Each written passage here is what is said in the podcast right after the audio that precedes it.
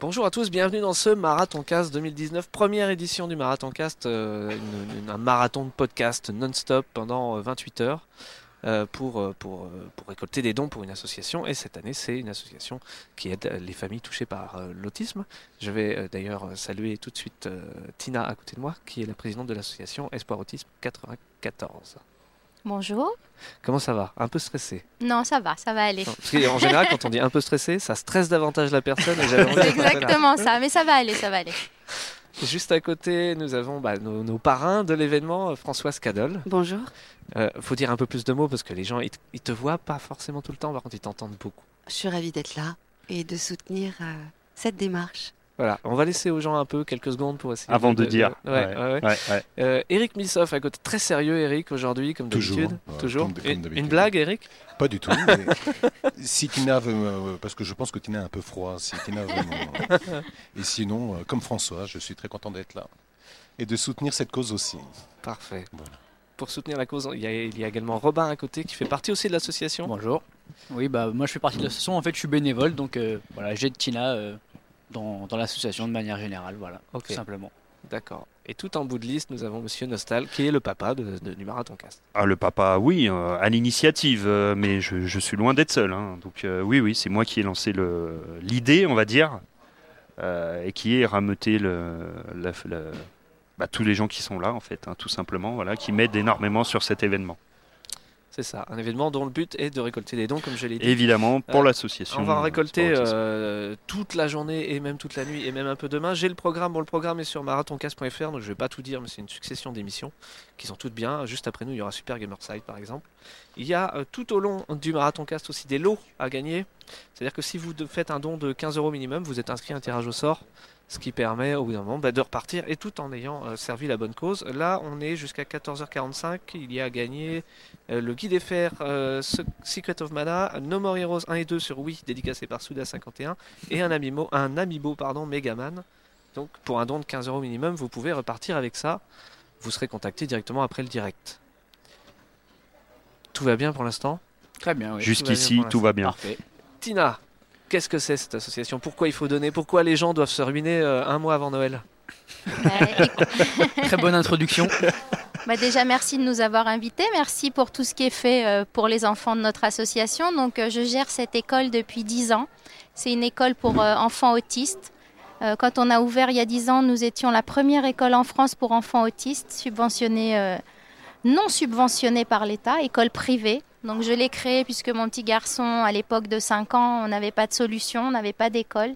Il n'était pas intégrable, hein, on ne pouvait pas le mettre. Donc euh, j'ai créé cette structure. Je me suis dit qu'au lieu qu'il soit tout seul toute la journée à la maison, je préférerais qu'il passe ses journées avec des copains, qu'il aille lui aussi à l'école. Donc j'ai été voir le maire de ma ville et euh, en en deux mois, j'ouvrais la première école en France pour enfants autistes. Donc euh, je ne suis pas subventionnée par l'État. J'ai 150 000 euros de budget annuel Et je me bats tous les mois pour, euh, pour pouvoir payer mes éducateurs. J'ai 10 enfants. Euh, il faut savoir que tous les débuts de mois, je commence le mois sans l'argent des payes du fin de mois.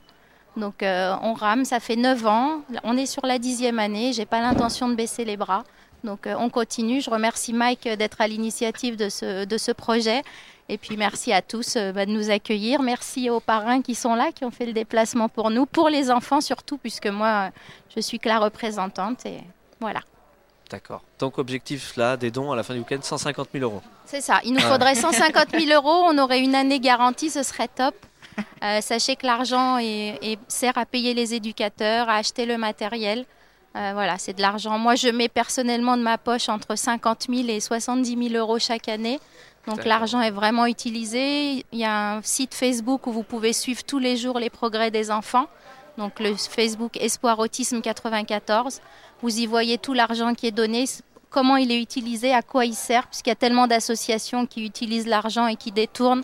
Nous, tout est montré en direct. Quand on fait un don où on dit on veut acheter un iPad, on achète l'iPad, on le montre. Tout est fait en... et, montré aux gens euh, en cohérence. Voilà. Ça veut dire qu'on peut pas se barrer avec la. Tu vois, je t'avais dit, Nostal, qu'on pouvait pas se barrer avec la boîte à dons aujourd'hui. Non, non, bah écoute, On le fera pour une prochaine. oui, pour une prochaine asso, Pour une autre cause. pour une autre cause. La- Sachez, aussi qu'on est, euh, on est reconnu par l'État, donc pour tout don euh, supérieur à 100 euros, on peut remettre des reçus fiscaux. Donc voilà. Oui, c'est bien de le préciser. Voilà, donc euh, ça peut aider. euh, Oui, oui. Ça, c'est les dons. En- peut-être pour ceux qui savent pas ce que c'est. euh, Donc c'est c'est une déduction fiscale, 66%. Hmm. Voilà, que vous impôts. déduisez du net de vos impôts en bas. euh, Ça, donc c'est valable c'est pour c'est les- très intéressant. Je vais quand même préciser, c'est valable pour les dons qu'on te fait en direct. Les dons aujourd'hui, tout ça à sera fait. pas le cas. Tout hein. à fait. S'il y a des dons autres directement à l'association Voilà, Espoir Autisme, Mais pour peut- les gens qui Tout donnent en ligne, ça sera pas le cas parce que En ligne, on- effectivement. il y a ça un- sera trop Il compliqué. y a un oui. relais. Ouais, ouais. Euh, Est-ce que tu aurais des exemples concrets euh, de- d'un ou deux enfants qui sont passés par, euh, par ton école et, et après ce que ça a donné, ce que tu leur as apporté, euh, qui ont pu euh, retrouver un cursus euh, normal, entre guillemets en tout cas Normal, oui, bien sûr, j'en mais ai tellement, on en a eu. euh, des belles histoires. quoi. Oui, environ 60 enfants sont déjà passés par, euh, par mon école, puisque le but, ce n'est pas de les garder chez nous, mais de les réintégrer dans la vie. Euh, J'ai l'exemple d'une petite fille de 3 ans qui est arrivée chez nous, qui ne mangeait pas. Elle était nourrie par sonde. Elle ne parlait pas, elle n'était pas intégrable dans une école. Euh, on a travaillé au quotidien tous les jours. Aujourd'hui, elle mange avec son couteau, sa fourchette, de la viande, des légumes.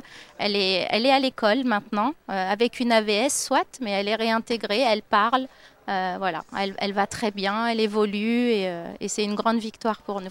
D'accord. Et c'en est une parmi parmi. C'en un est une parmi d'autres, voilà. C'est quoi une AVS Une AVS, c'est une assistante de vie scolaire. D'accord. C'est une, c'est une jeune fille ou en général euh, une dame qui, qui va assister euh, les enfants dans la classe pour les aider à s'intégrer. D'accord. Et il y, a- il y a combien d'enfants dans le- dans l'école? Donc nous, aujourd'hui, on en a 10. Et là, on est sur un projet de création avec euh, la Fondation Personnage d'une école de 30 enfants supplémentaires sur Villecrène. Voilà, donc le dossier est aux ARS hein, et euh, il évolue bien, on espère, euh, pour 2021.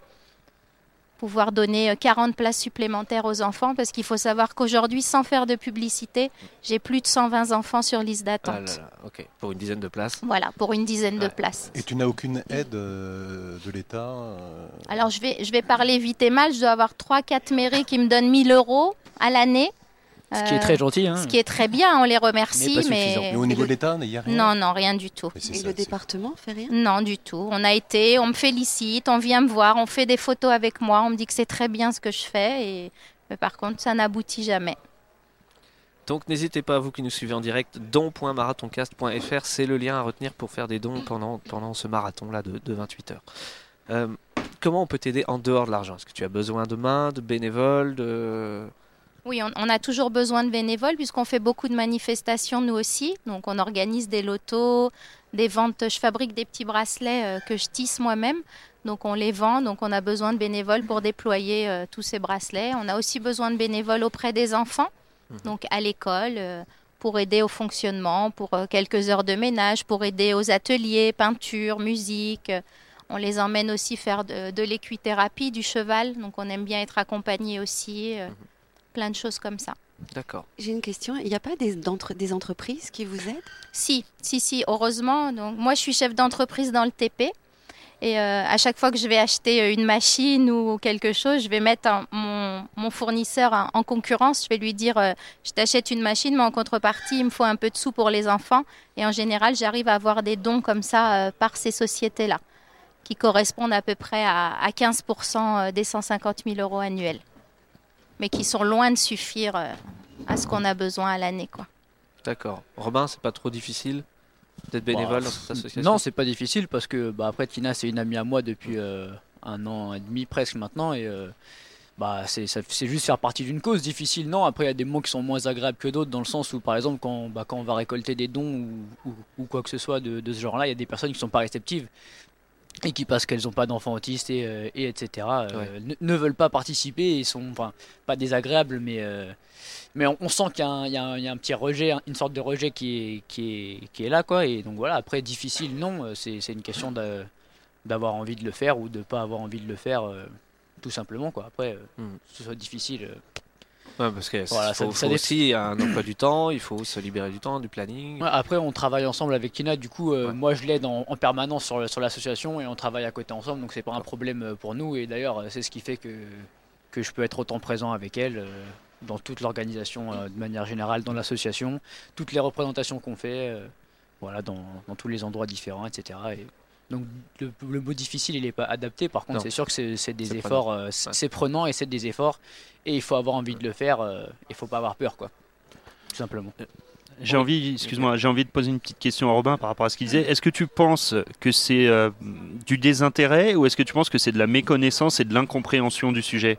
Bah, je, je- je pense qu'il y a, je pense qu'il y a des deux, mais euh, je pense que c'est surtout du désintérêt dans le sens où bah, les- pense que les parents qui ne sont pas sensibilisés à ça parce qu'ils n'ont pas d'enfants autistes, Ouais. eux, nécessairement c'est plus difficile euh, de s'attarder sur une cause euh, où on sait pas trop euh, où on sait pas trop où on va mettre notre argent, etc. Comme ce que disait tout à l'heure Tina, effectivement il y a des, il y a beaucoup d'associations qui en profitent, etc. Ce qui n'est pas le cas.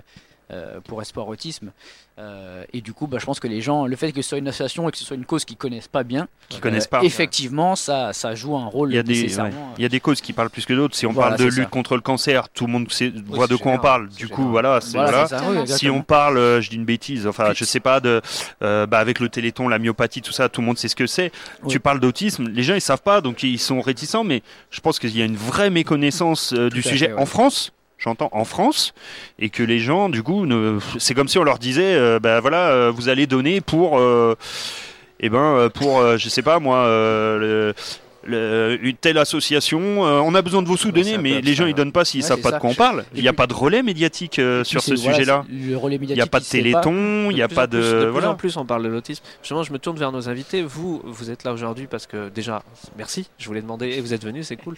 Mais euh, l'autisme, pour vous, euh, vous y êtes touché personnellement? Vous connaissez peut-être des gens qui sont touchés par ça? Moi, personnellement, non. D'accord. Euh, mais je, je pensais euh, à ce que je viens d'entendre. C'est pour ça que je conseille aux gens d'aller voir euh, je- Hors Norme. Oui. je l'ai vu. Ah, le Je film. l'ai vu, Qu'est-ce un, que tu en as pensé? Bah, un très beau film et c'est un peu mon histoire. Bah voilà, je vais. Donc euh, je me suis retrouvée dans ce combat, dans cette association, dans cet homme qui voulait tout faire pour aider les enfants. Et je suis sortie de là en pleurs en me disant, mais dis donc, ils ont fait mon histoire. Ah ouais, ouais, Voilà, donc, euh, Moi- aussi, j'étais en pleurs, mais parce que c'est c'est vrai. euh, C'est très bien fait. Je suis touché par, par, par ça, mais c'est vrai que j'ai, euh, ayant personne de ma famille qui, qui, est- qui est autiste, etc., c'est, pour moi c'était un peu flou. Et à la suite de ce film, je me suis dit, mais c'est, c'est quand même incroyable. Euh, j'ai, repensé à ce que tu disais, que- qu'on doit se, que, que les personnes doivent se battre pour essayer d'avoir de l'argent, pour s'en sortir. Ouais. pour- C'est fou qu'au niveau gouvernemental, il n'y ait rien, quoi. Il n'y ait pas de Oui, et puis subvention. c'est pas représenté en haut lieu, effectivement. Oui, et euh, que fou, quand on parlait tout à l'heure de la lutte contre le cancer, etc., généralement à la télé, c'est des, bah, c'est des gens qui sont connus, qui ont des grosses notoriétés, qui, Oui. qui montrent que effectivement nous c'est pas le cas. Donc euh, comme euh, Oui, mais comme je sais plus qui venait de dire ça, euh, effectivement les gens ils ont l'impression de donner donner nous de l'argent, mais euh, Mais pourquoi, pourquoi en fait, pourquoi et vous êtes qui C'est quoi votre truc Ouais, Aujourd'hui, voilà, et, il faut euh, donner pour tout. On en parlait la première fois qu'on s'est parlé d'ailleurs, Eric, euh, au téléphone. C'est que c'est compliqué aujourd'hui de se décider sur quelle cause on va, euh, Oui, on va, on va aider. est sollicité de partout, Ouais. donc c'est compliqué. Bien sûr. Et tu Et- penses que ça peut servir euh, la cause, euh, ce film? Je pense qu'il y a plein de gens qui vont le voir et qui. Ça euh, peut déjà aider les gens à comprendre Ce que c'est à ce que c'est et à, à comprendre notre combat. Du coup, nous, on l'utilise. euh, euh, on a été aux avant-premières, on a parlé aux comédiens, on, a, on cherche aussi des, des gens qui pourraient porter notre nom, mais euh, à une plus grande bien échelle, en on fait, des gens connus. Des... On a écrit une petite chanson sur les enfants, euh, euh, la chanson du petit filou, c'est pareil, ça fait un an que je me bats pour trouver une chanteuse connue qui pourrait chanter ce titre et justement nous propulser et nous faire connaître, mais c'est très compliqué quand on n'a pas un pied d'entrée. euh. Vous avez sollicité des chanteuses? Oui, tout à fait, j'ai eu que des refus. Incroyable. On veut des noms? Non, non. on Non, non, non, pourtant, la chanson est écrite, elle est magnifique, euh, elle tourne sur tous les réseaux. J'arrive à la mettre sur quelques radios de temps en temps, à l'étranger, beaucoup en Angleterre. Ouais. Et, euh, et ici, j'arrive pas, personne ne veut la chanter. Quoi. Ok. On essaiera de l'inclure euh, au live à la fin dans la version replay si tu me l'envoies. Oui. On le rajoutera Oui, au oui, montage. avec plaisir. Juste, euh, je me permets, je, je reviens un tout petit peu en arrière. Quand tout à l'heure elle disait, Tina, euh, c'est un combat de, de tous les jours. Je vais essayer d'illustrer très rapidement ce que c'est que d'être présidente de l'association Espoir Autisme, puisque moi je, le- je le vois de loin, je- au travers euh, ce que je suis de Tina. C'est une femme qui a une entreprise, donc qui est très occupée. C'est une femme qui a une association pour enfants autistes qui est très occupée, qui a une vie de famille et qui tous les week-ends va organiser des événements, va essayer de, à la sueur de son front de voilà, de, gratter trois sous et tout pour essayer de se battre. Et c'est un combat permanent, permanent, permanent, permanent. Je sais pas si les gens peuvent se rendre compte que c'est euh, bah, c'est à 100% de sa vie quasiment qui est dédié à ça c'est une lutte euh, acharné. quoi. C'est- C'est c'est incroyable de devoir se battre autant pour quelque chose d'aussi euh, d'aussi juste. quoi. C'est clair. Ouais, ouais. Et J'ai une question. Est-ce Oui. qu'il y a des passerelles entre les différentes assos autistes? C'est-à-dire? C'est-à-dire, je connais moi par exemple euh, une association Autisme en Yvelines, Oui. voilà, qui sont, ils sont formidables. Euh, donc voilà, je voulais savoir si il y a aussi, en- parce qu'il faut aussi en parler, il y a des, euh, il y a Joseph Chauvanec qui Mhm. fait beaucoup beaucoup pour l'autisme. Tout à fait. Il y a euh, un comment dire un, un documentaire que j'ai vu et revu tellement il est un- incroyable et très inspirant, c'est Le cerveau d'Hugo. Oui. Donc ça, je conseille de regarder. Il y a quand même, il y a des gens qui, qui Oui. bougent, qui Ouais. essayent maintenant. C'est Bien vrai sûr. que tout est très lent pour faire bouger les choses. Mhm. C'est sûr. Et, euh, et c'est vrai qu'on a un retard en France qui est euh, gigantesque. En tout cas, bravo de tout ce que vous faites, Merci. hein, les- tout le monde là euh, autour de. Merci beaucoup. On est à 40 euros dedans. hein. Le, le, le compteur Oh. commence à monter. hein. Ah bah Il c'est faut bien. aider, il faut aider, il faut aider, il faut soutenir. On a besoin de vous, merci. Merci déjà, d'ores et déjà. ouais. C'est pour ça qu'on a invité des comédiens, parce que normalement, un comédien, c'est blindé de thunes, on s'est dit. Ils vont sortir le carnet de chèques en direct, ils vont montrer le couteau sous la gorge en direct, c'est dégueulasse. Le couteau. On ouais. répond rien. C'est ça. hein. il va fuir. Bon, écoute, David, euh, je voulais pas, mais je vais te refiler les 2000 euros que tu m'as filé pour venir ici. Voilà. Faut pas le dire, hein. faut pas le dire, Françoise, elle a rien Mais eu. Ah merde, oh, dis donc, t'exagères. hein. 2000, c'est déjà bien, merci. euh. Ah, merci, David. C'est très gentil. D'ailleurs, je, je- je vais profiter de votre présence. Moi, je veux que Scooby-Doo incite les gens à, à donner. Je veux que Lara Croft incite des gens à donner. Ah mais oui, parce que attention, tout à l'heure t'as dit on va laisser la voix, Bah on va pas dire qui ouais. c'est, tu l'avais pas dit Au bout d'un moment, il faut lâcher le morceau. Ah oui, d'accord, voilà. Alors je fais Scooby-Doo. Et il fait Lara Je Croft. fais, je fais Lara Croft. Je suis curieuse. On avait compris. Ah là, je veux voir ça. Ah non, maintenant c'est signé. Ah, hein. ouais, Là, maintenant on dit a hâte. Ah bah, allez, on veut écoute. voir. Les gens attendent. Euh, ah, il y a 3 euros qui viennent de tomber rien que pour l'idée. Donc euh, tu peux. tu- ouais, En ouais, tout ouais. cas, appelez vos potes hein, pour euh, là-bas, là, quand vous voyez là, euh, toutes les images, appelez vos potes et puis vous leur dites de venir et puis de, Ah oui, oui. de donner des sous. Partagez, partagez. Partagez. Partagez, marathon4.fr, hostez l'événement si vous avez une chaîne Twitch. don.marathon4.fr. N'hésitez pas à faire des dons, etc. Et puis, ouais. puis, je le rappelle, un guide FR de Secret of Mana, No More Heroes dédicacé par Souda51 et un amiibo Megaman pour celui qui donne, ou ceux qui donnent plus de 15 euros. En tout cas, un de ces euros-là. En fait, vous donnez et vous gagnez plein de trucs. C'est ça. C'est ça. Eh, ça vaut le coup de donner. C'est un très bon investissement. C'est donné pour une bonne cause et en plus un peu pour sa poire si on a de la chance. Ce qui est pas mal avant Noël parce que si ça vous plaît pas, vous pouvez les emballer, les donner à quelqu'un. C'est toujours pratique. Donnez, donnez, tout donner. D'accord, on passe à l'instant musical donc de ce créneau. Euh, Françoise, toi, ton rapport avec l'autisme dans ta carrière? Alors, euh, personne autour de moi, euh, dans ma famille, n'est autiste. Maintenant, je suis comédienne, j'écris, je suis, je suis auteur, j'écris des pièces de théâtre, euh, j'ai une compagnie de théâtre.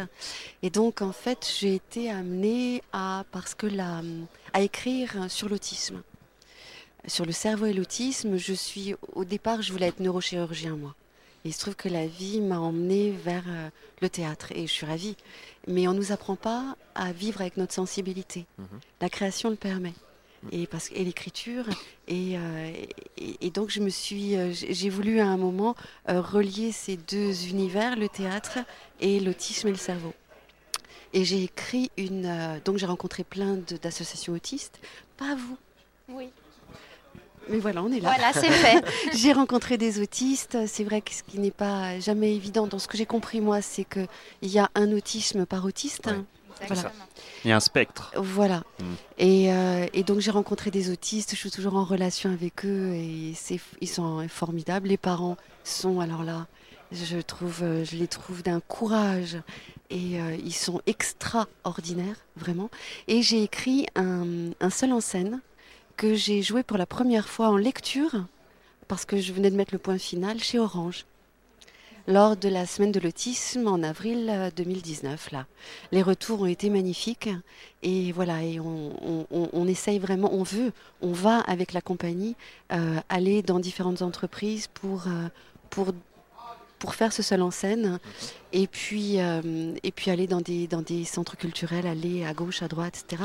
pour aussi en parler. pour sensibiliser Oui, tout à fait. autour de. En tout cas, chez Orange, le public a été euh, conquis et, euh, et ça a ouvert des, euh, des petites portes. Voilà. Très bien. Ok. C'est l'extrait que tu nous as préparé. Oui, je vous, je vous ferai un, un teaser théâtral.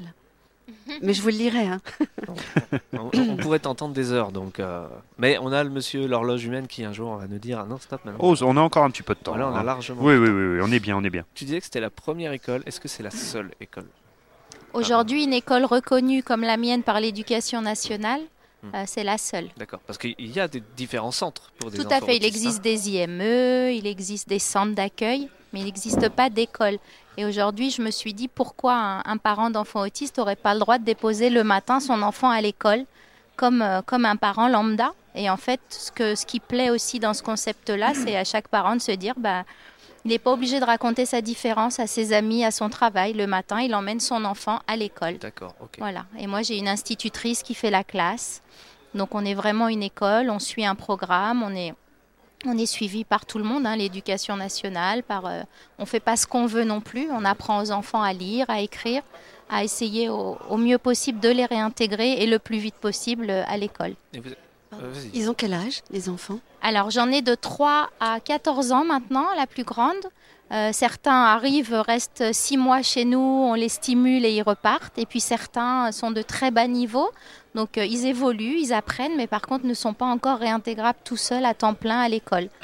Donc, on les garde, on les garde à mi-temps. on- Puis il y en a qui sont, pris, euh, qui sont pris en charge plus tard. Parce que plus tôt vous prenez en charge l'autisme et plus tôt les enfants s'en sortent et évoluent mieux. Et c'est vrai que les grands que j'ai aujourd'hui, hein, de, de 13 ans à, à 14 ans, j'en ai trois. Et c'est ceux qui ont été pris en charge à partir de 9 ans. Donc le cerveau avait déjà été euh, stimulé autrement et le temps de tout remettre bien en place. Un enfant de 2 ans qui arrive, il est très vite stimulable et très vite réintégrable parce qu'il il apprend vite en fait. Il n'est pas mal habitué à, C'est ça, des mauvais travers. c'est ça. Plus, plus tôt c'est, mieux c'est. Oui, oui, exactement. Faut, pas, faut surtout dire ça aux parents, je pense. euh, N'hésitez Ah oui, pas, dès le départ, au premier signe.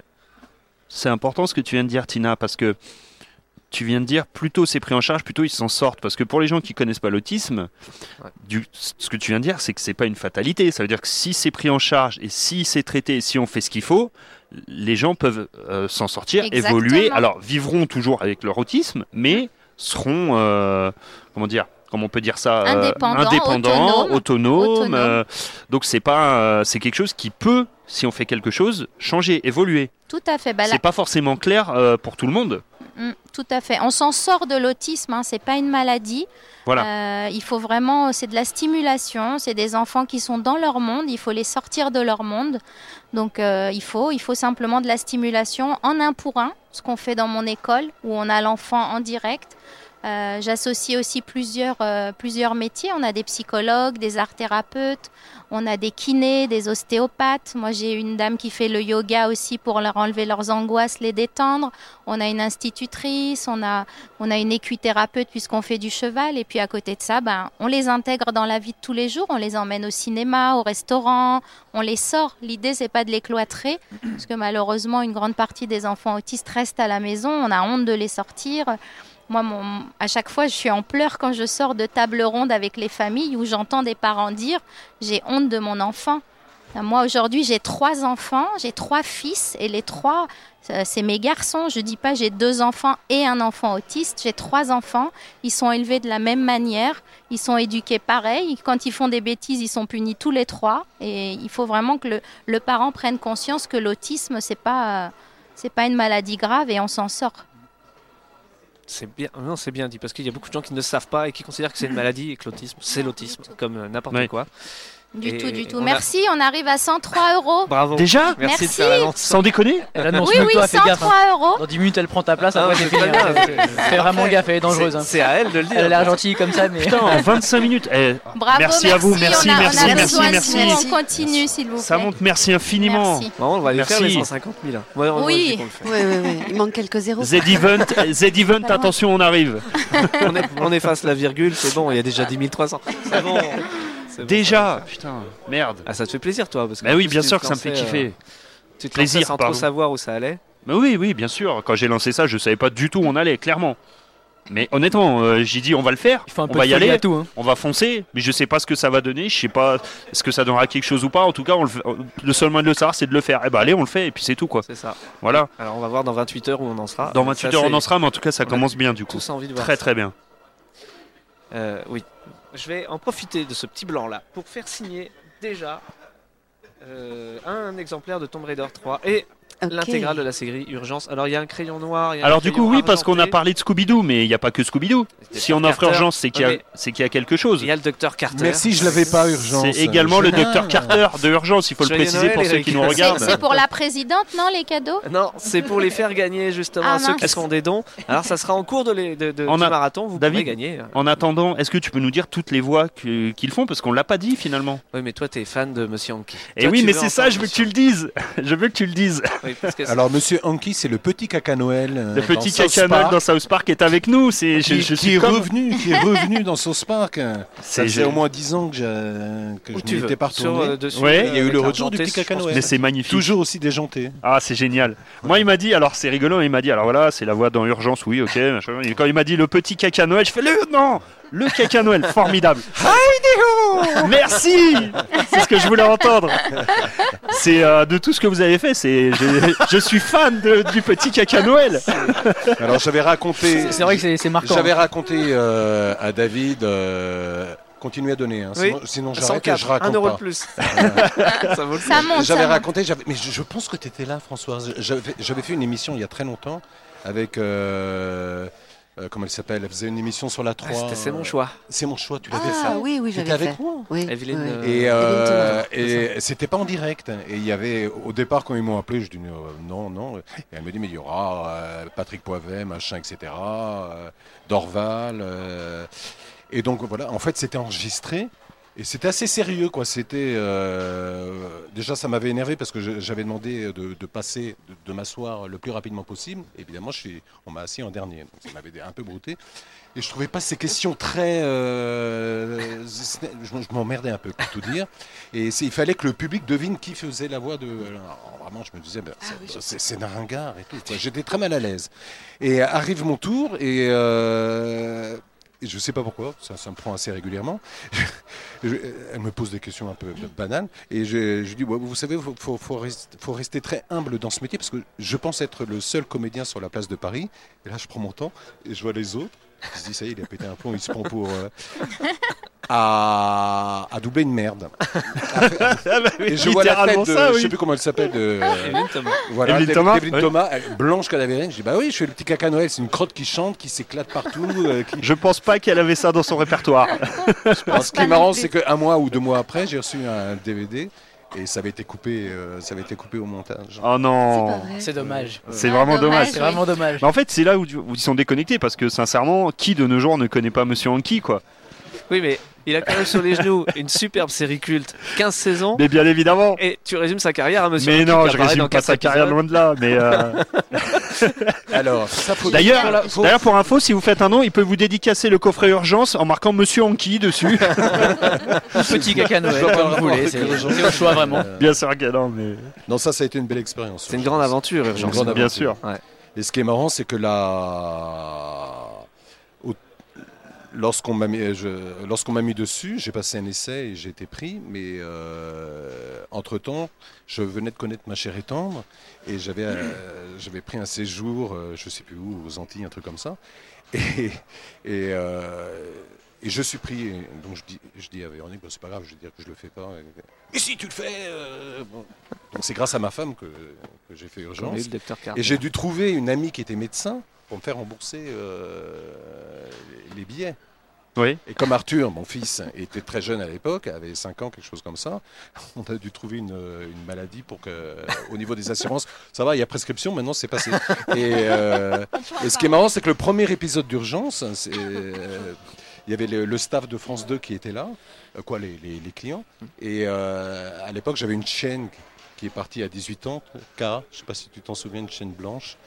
Euh, parce qu'on enregistrait dans, à Sonodi, c'est à l'époque euh, la patronne de Sonodi euh, avait une association avec des animaux, etc. Donc c'était la basse-cour, il y avait euh, 30 chiens qui couraient partout, c'était le bordel le plus infini. Et, et donc j'amène K qui avait deux mois, et- trois mois, et elle m'attendait à côté. Et Quelqu'un ouvre la porte de l'Audi et, et elle rentre. Moi j'étais à la barre, la barre c'est là où se mettent les comédiens devant l'écran pour faire. Oui. Et, euh, et je la vois se mettre devant l'écran. Et à l'époque, c'était Claude Cohen, un, DA qui, très stressé, adorable, mais très stressé, etc. En plus, c'était le premier épisode, donc euh, il y avait Mm. une certaine tension. Et je, je- elle se met devant l'écran, je me dis, oh non. Et tous les autres comédiens, oh non. Et si, elle a fait un énorme caca. Et donc, je vois des grosses gouttes sur le fond de- du, D- du DA. Les gens de France 2, oh moi je, moi, je fais le compte, je dis, oh, mais qu'est-ce qu'elle a fait? Alors, J'essuie, etc. Et puis je les regarde en disant, vous inquiétez pas, ça portera, ça portera bonheur à cette série. Ça Bah a duré voilà, 15 ça a ans. donc, marché. Ça a donc, duré euh, 15 ans. urgence, on le doit à Cara. c'est Ah, ça car, voilà. Voilà, le succès d'urgence. Voilà. Une belle aventure. Encore une crotte. C'est- Il y a beaucoup d'histoires de crottes, effectivement.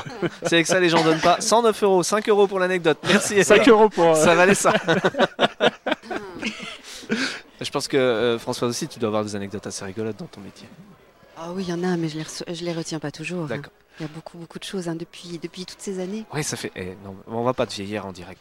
On va vite. Ah non, non, non. Ah bon, Non, d'accord. non, tout Ça fait très longtemps effectivement qu'on Ça fait quelques années, ça fait pas trois mois que j'ai commencé. Oui, Eric non plus. c'est ça. Mais rien que ce que tu tiens dans les mains, Tomb Raider, ça a quelques années quoi. Quelques années. J'ai dû aller le me chercher dans un truc d'occasion parce que ça se trouve plus, mais nulle part quoi. Putain, si j'avais su, je l'ai chez moi. Mince. J'ai même aussi, pas, j'ai même percuté de, de ramener les Eh, miens. Mais pas- ça monte, ça, ça monte monte, mieux avec les femmes. Ouais, ça monte. Alors, euh, si oui. 20 euros pour Françoise et 5 Carrément, pour Eric. Ah, Alors, ah. qu'est-ce que je peux vous dire sur Lara Croft Allez-y. Alors, Lara Croft, allez, on continue. Allez-y, allez-y, mettez des sous. Alors, Lara Croft, moi, j'ai passé des essais. Lara Croft, ça, ça- c'est vendeur. hein. Ouais, Lara Ah bah, Croft. Attends, je vais- Calme-toi. Je vais prendre une voix un petit peu plus grave. hein. Euh, donc euh, Lara Croft, j'ai passé des essais et puis on a, on a tous été, alors j'ai été choisie, on a tous été surpris de, de, de l'engouement qu'il y a eu pour ce jeu. Mais je crois que de mémoire, c'était la première fois qu'il y avait une héroïne, une Oui. femme. Et, euh, et donc ça, ça, ça a décuplé euh, tous les, euh, enfin, les achats, les demandes, les, etc., les regards, les, les sourires et, et, et le fan club. Donc voilà, je sais juste, alors une anecdote, où est-ce qu'on m'avait dit ça? Je me souviens plus exactement, mais je sais qu'à l'entrée d'un grand magasin, il y avait, parce qu'elle est quand même bien... euh, Oui, oui, oui. busté. Hein. Busté, Ouais, on voilà, busté. Et ben, on m'avait raconté qu'il y avait un endroit où il y avait des jeux je- je- très connus, mais je me souviens plus comment ça s'appelle. Et en fait, au niveau de la poitrine, c'était la statue qui était à l'entrée était usée. Ah Parce oui que les gens passaient, touchaient la poitrine. et ça, et, et- et on le voyait, on le voyait vraiment. Donc voilà, bon, c'est vrai qu'elle Incroyable. ouais. Donc ça, c'était une ouais. petite anecdote. Alors, 129, ça ne bouge pas. Qu'est-ce que je peux vous dire de plus? Euh, En sachant, voilà. juste En pour l'anecdote, que oui. la poitrine de Lara Croft, au tout départ, c'est un bug. C'était pas prévu hein, qu'elle ait une aussi grosse poitrine. Ah oui, ça me Les programmeurs, euh, c'était pas prévu, c'est un bug. Enfin, il y a une, une espèce de disproportion. Et euh, au final, ils ont, décidé, ils ont trouvé ça sympa, ils ont décidé de le laisser. Et c'est finalement, quand on pense Lara Croft, on va pas se mentir, on pense à ça maintenant. Ah. C'était, c'était- c'est voilà pour la petite anecdote. C'est, à la base, ça part d'un bug. Ouais, Et- ouais, oui, Ils ont trouvé ça sympa, ils ont laissé du coup. Oui, oui, oui, ah, c'est ça. sympa. Je pense que c'était des hommes Qu'est-ce que je euh, peux vous dire principalement. pour, pour monter d'un coup là, 129 tu peux euh, Bon, à Alors, qu'est-ce que 150, je vous fais la voix de hein Scooby-Doo. 150. 150, Ah. la. Et moi, qu'est-ce que je peux vous faire euh, la voix de En tout cas, voilà, j'ai fait Lara Croft, Ouais. j'ai fait les jeux, et le truc génial dans une vie de comédienne, dans un parcours de comédien, c'est euh, que du coup, quand Angelina Jolie a fait euh, Lara Croft à l'écran, m'a demandé de passer des essais. J'ai passé les essais, et du coup, depuis, je la double Ah, et je me régale. Donc, Ah, tu Je- le faisais pas avant. D'accord. non, c'est grâce à. Lara Croft que, que je me suis retrouvée à doubler Angelina Jolie. Et puis, bon, après, il y en a eu d'autres. euh, Sandra Sandra, Bullock. Bullock, Patricia Arquette, euh, évidemment Brenda Strong dans euh, Desperate Housewives. Et puis d'autres, il y en a qui sont formidables aussi. Tilda Swinton. Il y a des gens, il y a de l'engouement autour. Il y a du bruit dessus. Voilà, il y a du bruit. En fait, tout le monde veut donner oui, il y a des du bruit sous. là. Je sais pas ce qui Tout se le monde passe. veut donner Tout des le monde sous. venait- et Bah oui, ça voilà. crie. Ça, t'as dit 150 pour faire du Scooby-Doo. 129, mais Il y a arrêtez. beaucoup, beaucoup de monde qui est arrivé là sur l'événement. C'est génial. Donc, euh, s'il y a du bruit. euh, Ça marche. Il est peut-être temps de nous faire Alors, lecture, le petit texte, du coup. Alors, euh, vous voulez que je vous fasse ce petit texte Oui, bien sûr. Alors je vous explique. Alors pour moi la, di- moi, la différence me passionne. Euh, donc euh, c'est aussi pour ça que j'ai écrit ce texte. Je vais remettre le micro, je vais mettre mes lunettes. Oui. On m'a donné 7-8 minutes, donc euh, Oui, oui. Ouais. je vais tenter le coup. Ah oui, il y a du monde. Hop, je mets mes lunettes. Hop. Et on terminera Alors, par ça, pour Ça l'horloge humaine. ça s'appelle Apolline, ce teaser, ce teaser, cette, ce personnage. Alors voilà. Bonjour, je m'appelle Apolline J'ai vécu un événement la semaine dernière. Une chose étonnante, un truc fou, cinglé même. Je viens d'en écrire l'histoire, mais je vais vous en donner un teaser théâtral parce que j'ai que 7 minutes pour vous en parler. Ça, c'est David. Mais c'est pas beaucoup. Oh là là, bon, alors j'y vais, je vous lis. C'est plus simple pour moi, sinon je, je vais déborder. Alors, il y a une semaine, je me suis retrouvée invitée à la conférence d'un professeur, un neuroscientifique que je connaissais pas. Le thème Comment s'observe le bonheur? Intriguée, moi j'y suis allée. Et là, sur scène, étaient aussi invités avec moi deux autres personnes que je connaissais pas. Un rêveur, Gaëtan, et une mine patibulaire, Cédric. Le professeur nous a parlé du cerveau, évidemment. Il nous a posé plein de questions, blablabla, blablabla. Il nous a demandé de nous présenter. En fait, petit à petit, ben, on s'est livré et on s'est découvert tous les trois. Moi, je suis scénariste. Je travaille pour une grosse boîte de production. Mon maître, c'est Hitchcock. L'imaginaire, c'est mon monde. Et vivre avec les autres, c'est pas simple. Cédric, lui, euh, c'est un ancien spationaute. Il a tourné sept jours autour de la Terre il y a deux ans et il s'en est parmi. Il faut dire aussi que de là-haut, il pouvait cacher la Terre avec son pouce, là, comme ça, là. Il mettait son pouce et il cachait la Terre, vous vous rendez compte? Alors vivre avec les autres, c'est devenu pas simple. Quant à Gaëtan, Gaëtan, il habite aux 17 places de la Contrescarpe à Paris, dans le 5e. Il a un doctorat en littérature, il parle huit langues, il est documentaliste à la Bibliothèque nationale, il vit seul, mais avec un colocataire envahissant dans sa tête. Alors vivre avec les autres, euh, ça a jamais été simple. À un moment pendant la conférence, il s'est passé un truc incroyable. À cause d'un détail, un tout petit détail, vous allez voir, tout a basculé. Le détail, un mini trou sur la scène. Cédric, lui, il parlait de son rêve, de l'espace, qu'il n'y retournerait plus, que c'était difficile pour lui. Et Gaëtan, il a repéré un mini trou sur scène. Ça l'a obnubilé. Il n'écoutait plus Cédric. Alors que Cédric se débattait dans sa colère, dans son impuissance de ne plus jamais pouvoir retourner dans l'espace, Gaëtan s'est agenouillé face à ce mini trou comme s'il entrait en communication avec lui. Quand Cédric l'a vu, sa colère a monté d'un cran. Il s'en est pris au mini-trou en disant à Gaëtan d'arrêter de faire n'importe quoi, que le sujet était sérieux, l'espace. Gaëtan, il s'est levé, il s'est mis à marcher de long en large, à défendre le mini-trou corps et âme, et il a dit que, l'espace, c'était une démarche sérieuse, certes, passionnante, mais qu'explorer les mini-trous, c'était fascinant. Qu'il fallait pas les minimiser, les mini-trous, parce qu'ils sont petits. Cédric y fulminait. L'espace contre le mini-trou, imaginez. Cédric a demandé à Gaëtan de se taire, mais Gaëtan, il a continué. Il a dit qu'il n'y a, que les insectes pour se glisser dans un mini-trou et pour savoir la profondeur parce que c'est tout noir. Cédric a encore demandé à Gaëtan de se taire, là, c'est monté d'un cran, encore. Mais Gaëtan, il a insisté. C'est important de voir s'il y a des parois, parce que les trous, quand il y a des parois, c'est comme les placards, c'est des cachettes, et les cachettes, ça protège. Là, Cédric, il est devenu fou. Il a attrapé Gaëtan pour le faire taire, et là, Gaëtan, il a hurlé, il a hurlé. Oh là là là là là, vous voyez, il, a, il a agité les mains comme ça, il répétait, mais c'est pas permis, pas permis, pas permis, pas de crise, pas de crise, évitez la crise. Il a renversé son sac à dos, dans ses affaires, il a trouvé un bâton de craie, il a dessiné un cercle par terre, il est entré dans le cercle en suivant une sorte de rite, il s'est assis par terre, il respirait très fort, vous voyez, comme ça, et il a plus bougé. Nous, autour, on était tétanisés. Dans les yeux de Gaëtan, il n'y a pas que du rêve. hein. Il y a tout un monde. Le professeur a alors dit que Gaëtan avait été diagnostiqué autiste. Je me suis approchée du cercle. Je lui ai dit Je peux venir? Gaëtan, il m'a regardé, puis il a dit D'accord. Mais attention, hein. la porte pour entrer dans le cercle, elle n'était pas là ou là, hein. elle était là. Il fallait être très précis avec Gaëtan. J'ai fait le même rite que lui une fois dans le cercle. Pied droit d'abord, deux pas, stop, j'ai tourné sur moi-même, deux pas, stop, et je me suis assise à côté de lui, pas trop près. Hein. Les causes de l'autisme, mesdames et messieurs, multiples. Fragilité génétique, peut-être. Physiologique, sans doute. Intoxication alimentaire, environnementale, avec son armement de produits chimiques, de pesticides et de métaux lourds, sûrement. J'ai entendu dire aussi que ça peut venir des radiations électromagnétiques ou des suites de certains vaccins. En tout cas, plus, plus, plus, mais un cerveau en difficulté égale autisme.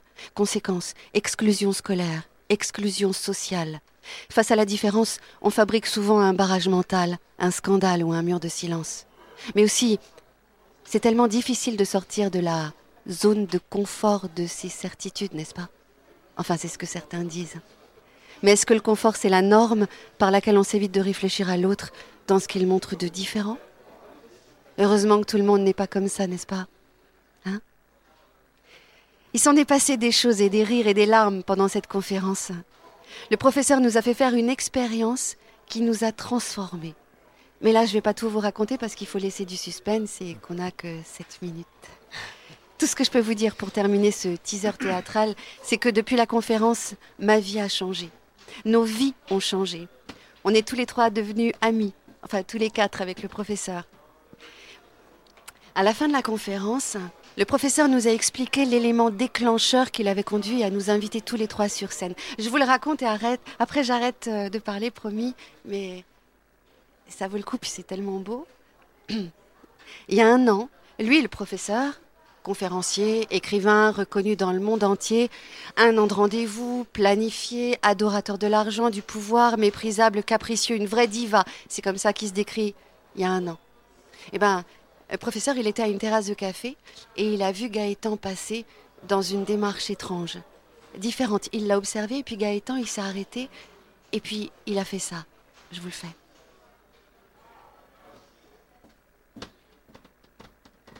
Il a fait ça. Il a fait ça, vous vous rendez compte, en plein milieu de la ville, du bruit, des informations, des gens. Un homme a défié la normalité. Il s'est juste arrêté pour faire ça. Défiant le système, c'est ce qu'il a fait, ça. Il s'est attardé au vent. Le professeur, il a commencé à rire, à se moquer, à juger, puis, puis il a éclaté en sanglots, en se disant que, baf, c'est lui, c'est cet homme-là, là, bizarre, là, qui, qui avait raison. Alors il est allé voir Gaëtan, il lui a demandé l'autorisation de le suivre, parce que, euh, bah, il lui faisait du bien. Gaëtan, il l'a regardé droit dans les yeux, puis il a dit D'accord. Après, il nous a rencontrés, Cédric et moi. Moi, je l'ai bousculé, je sortais d'un cinéma, je courais, j'avais une idée. Il paraît que j'avais un sourire en croissant de lune.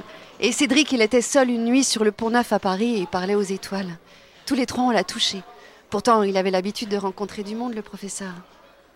Il nous a suivis tous les trois pendant un an. Moi, je me suis rendu compte de rien.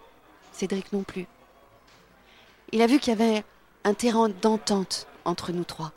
Moi, dans ma capsule imaginaire, Cédric dans sa capsule spatiale et Gaëtan dans sa capsule autistique. Moi, je vis toute seule avec un canari. Personne me touche. Cédric, il est tellement en colère contre le monde entier parce qu'il peut plus euh, avoir accès à son rêve, l'espace. C'est que plus personne le touche. Et Gaëtan, bah, il peut pas toucher l'autre. Alors le professeur, il a voulu actualiser ce terrain d'entente lors de sa conférence, et puis ça a été magnifique. Il a voulu le faire aussi pour remercier Gaëtan, qu'il avait obligé à se reposer des questions. Gaëtan, cet homme non pas différent finalement, mais à l'écart de l'ordinaire. Merci. Merci. Merci Wow. beaucoup. Très Merci. très beau. Très Et je pense que c'est une belle, euh, une belle conclusion. Oui, On est à 200 euros, bravo. Bravo Ouais, merci Bravo, merci, merci. Donc, euh, Eric, euh, Mon micro. Merci beaucoup. Merci. Merci, merci, merci, merci, à tous. Continuez don.marathoncast.fr et le marathon continue. Avec Continue. Super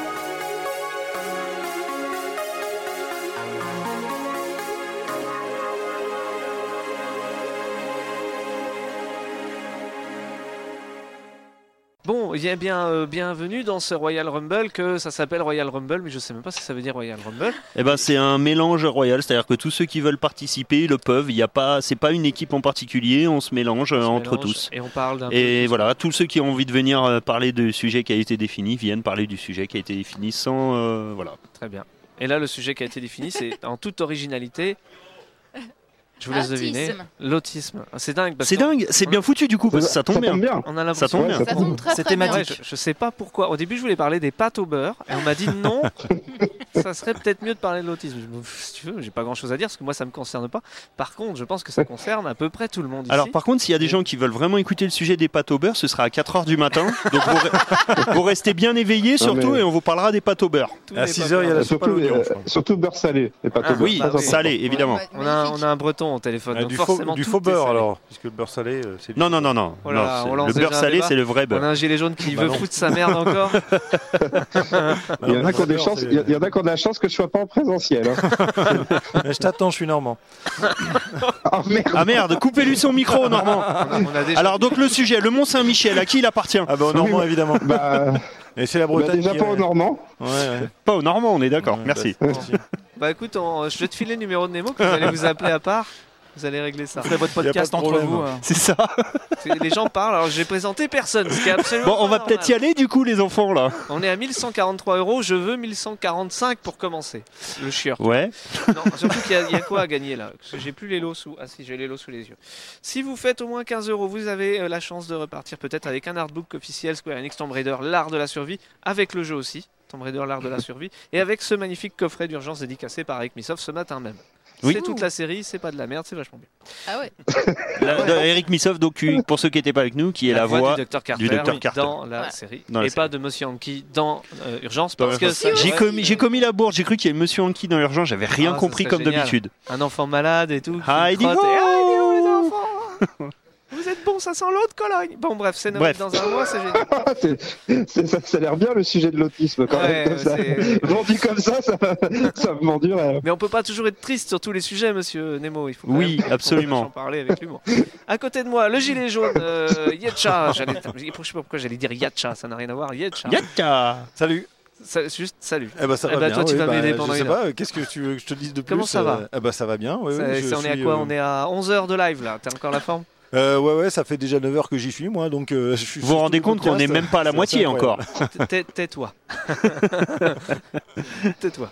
On a Tina, la présidente de l'association Espoir Autisme 94, qui me fait encore euh, l'honneur d'être là. T'étais là, t'étais là au départ à midi. Oui, à midi et bah, merci de me recevoir à nouveau. Ah, de rien, c'est plutôt normal que tu sois là. À côté, on a Natacha, qui est la prêteuse officielle de marqueur de l'événement. C'est ça, c'est un rôle très important. Ouais, ouais, je suis euh, la Parce que ça a permis de dédicacer ce coffret, C'est ça, voilà, je suis la fournisseur officielle de, de stylos et de feutres.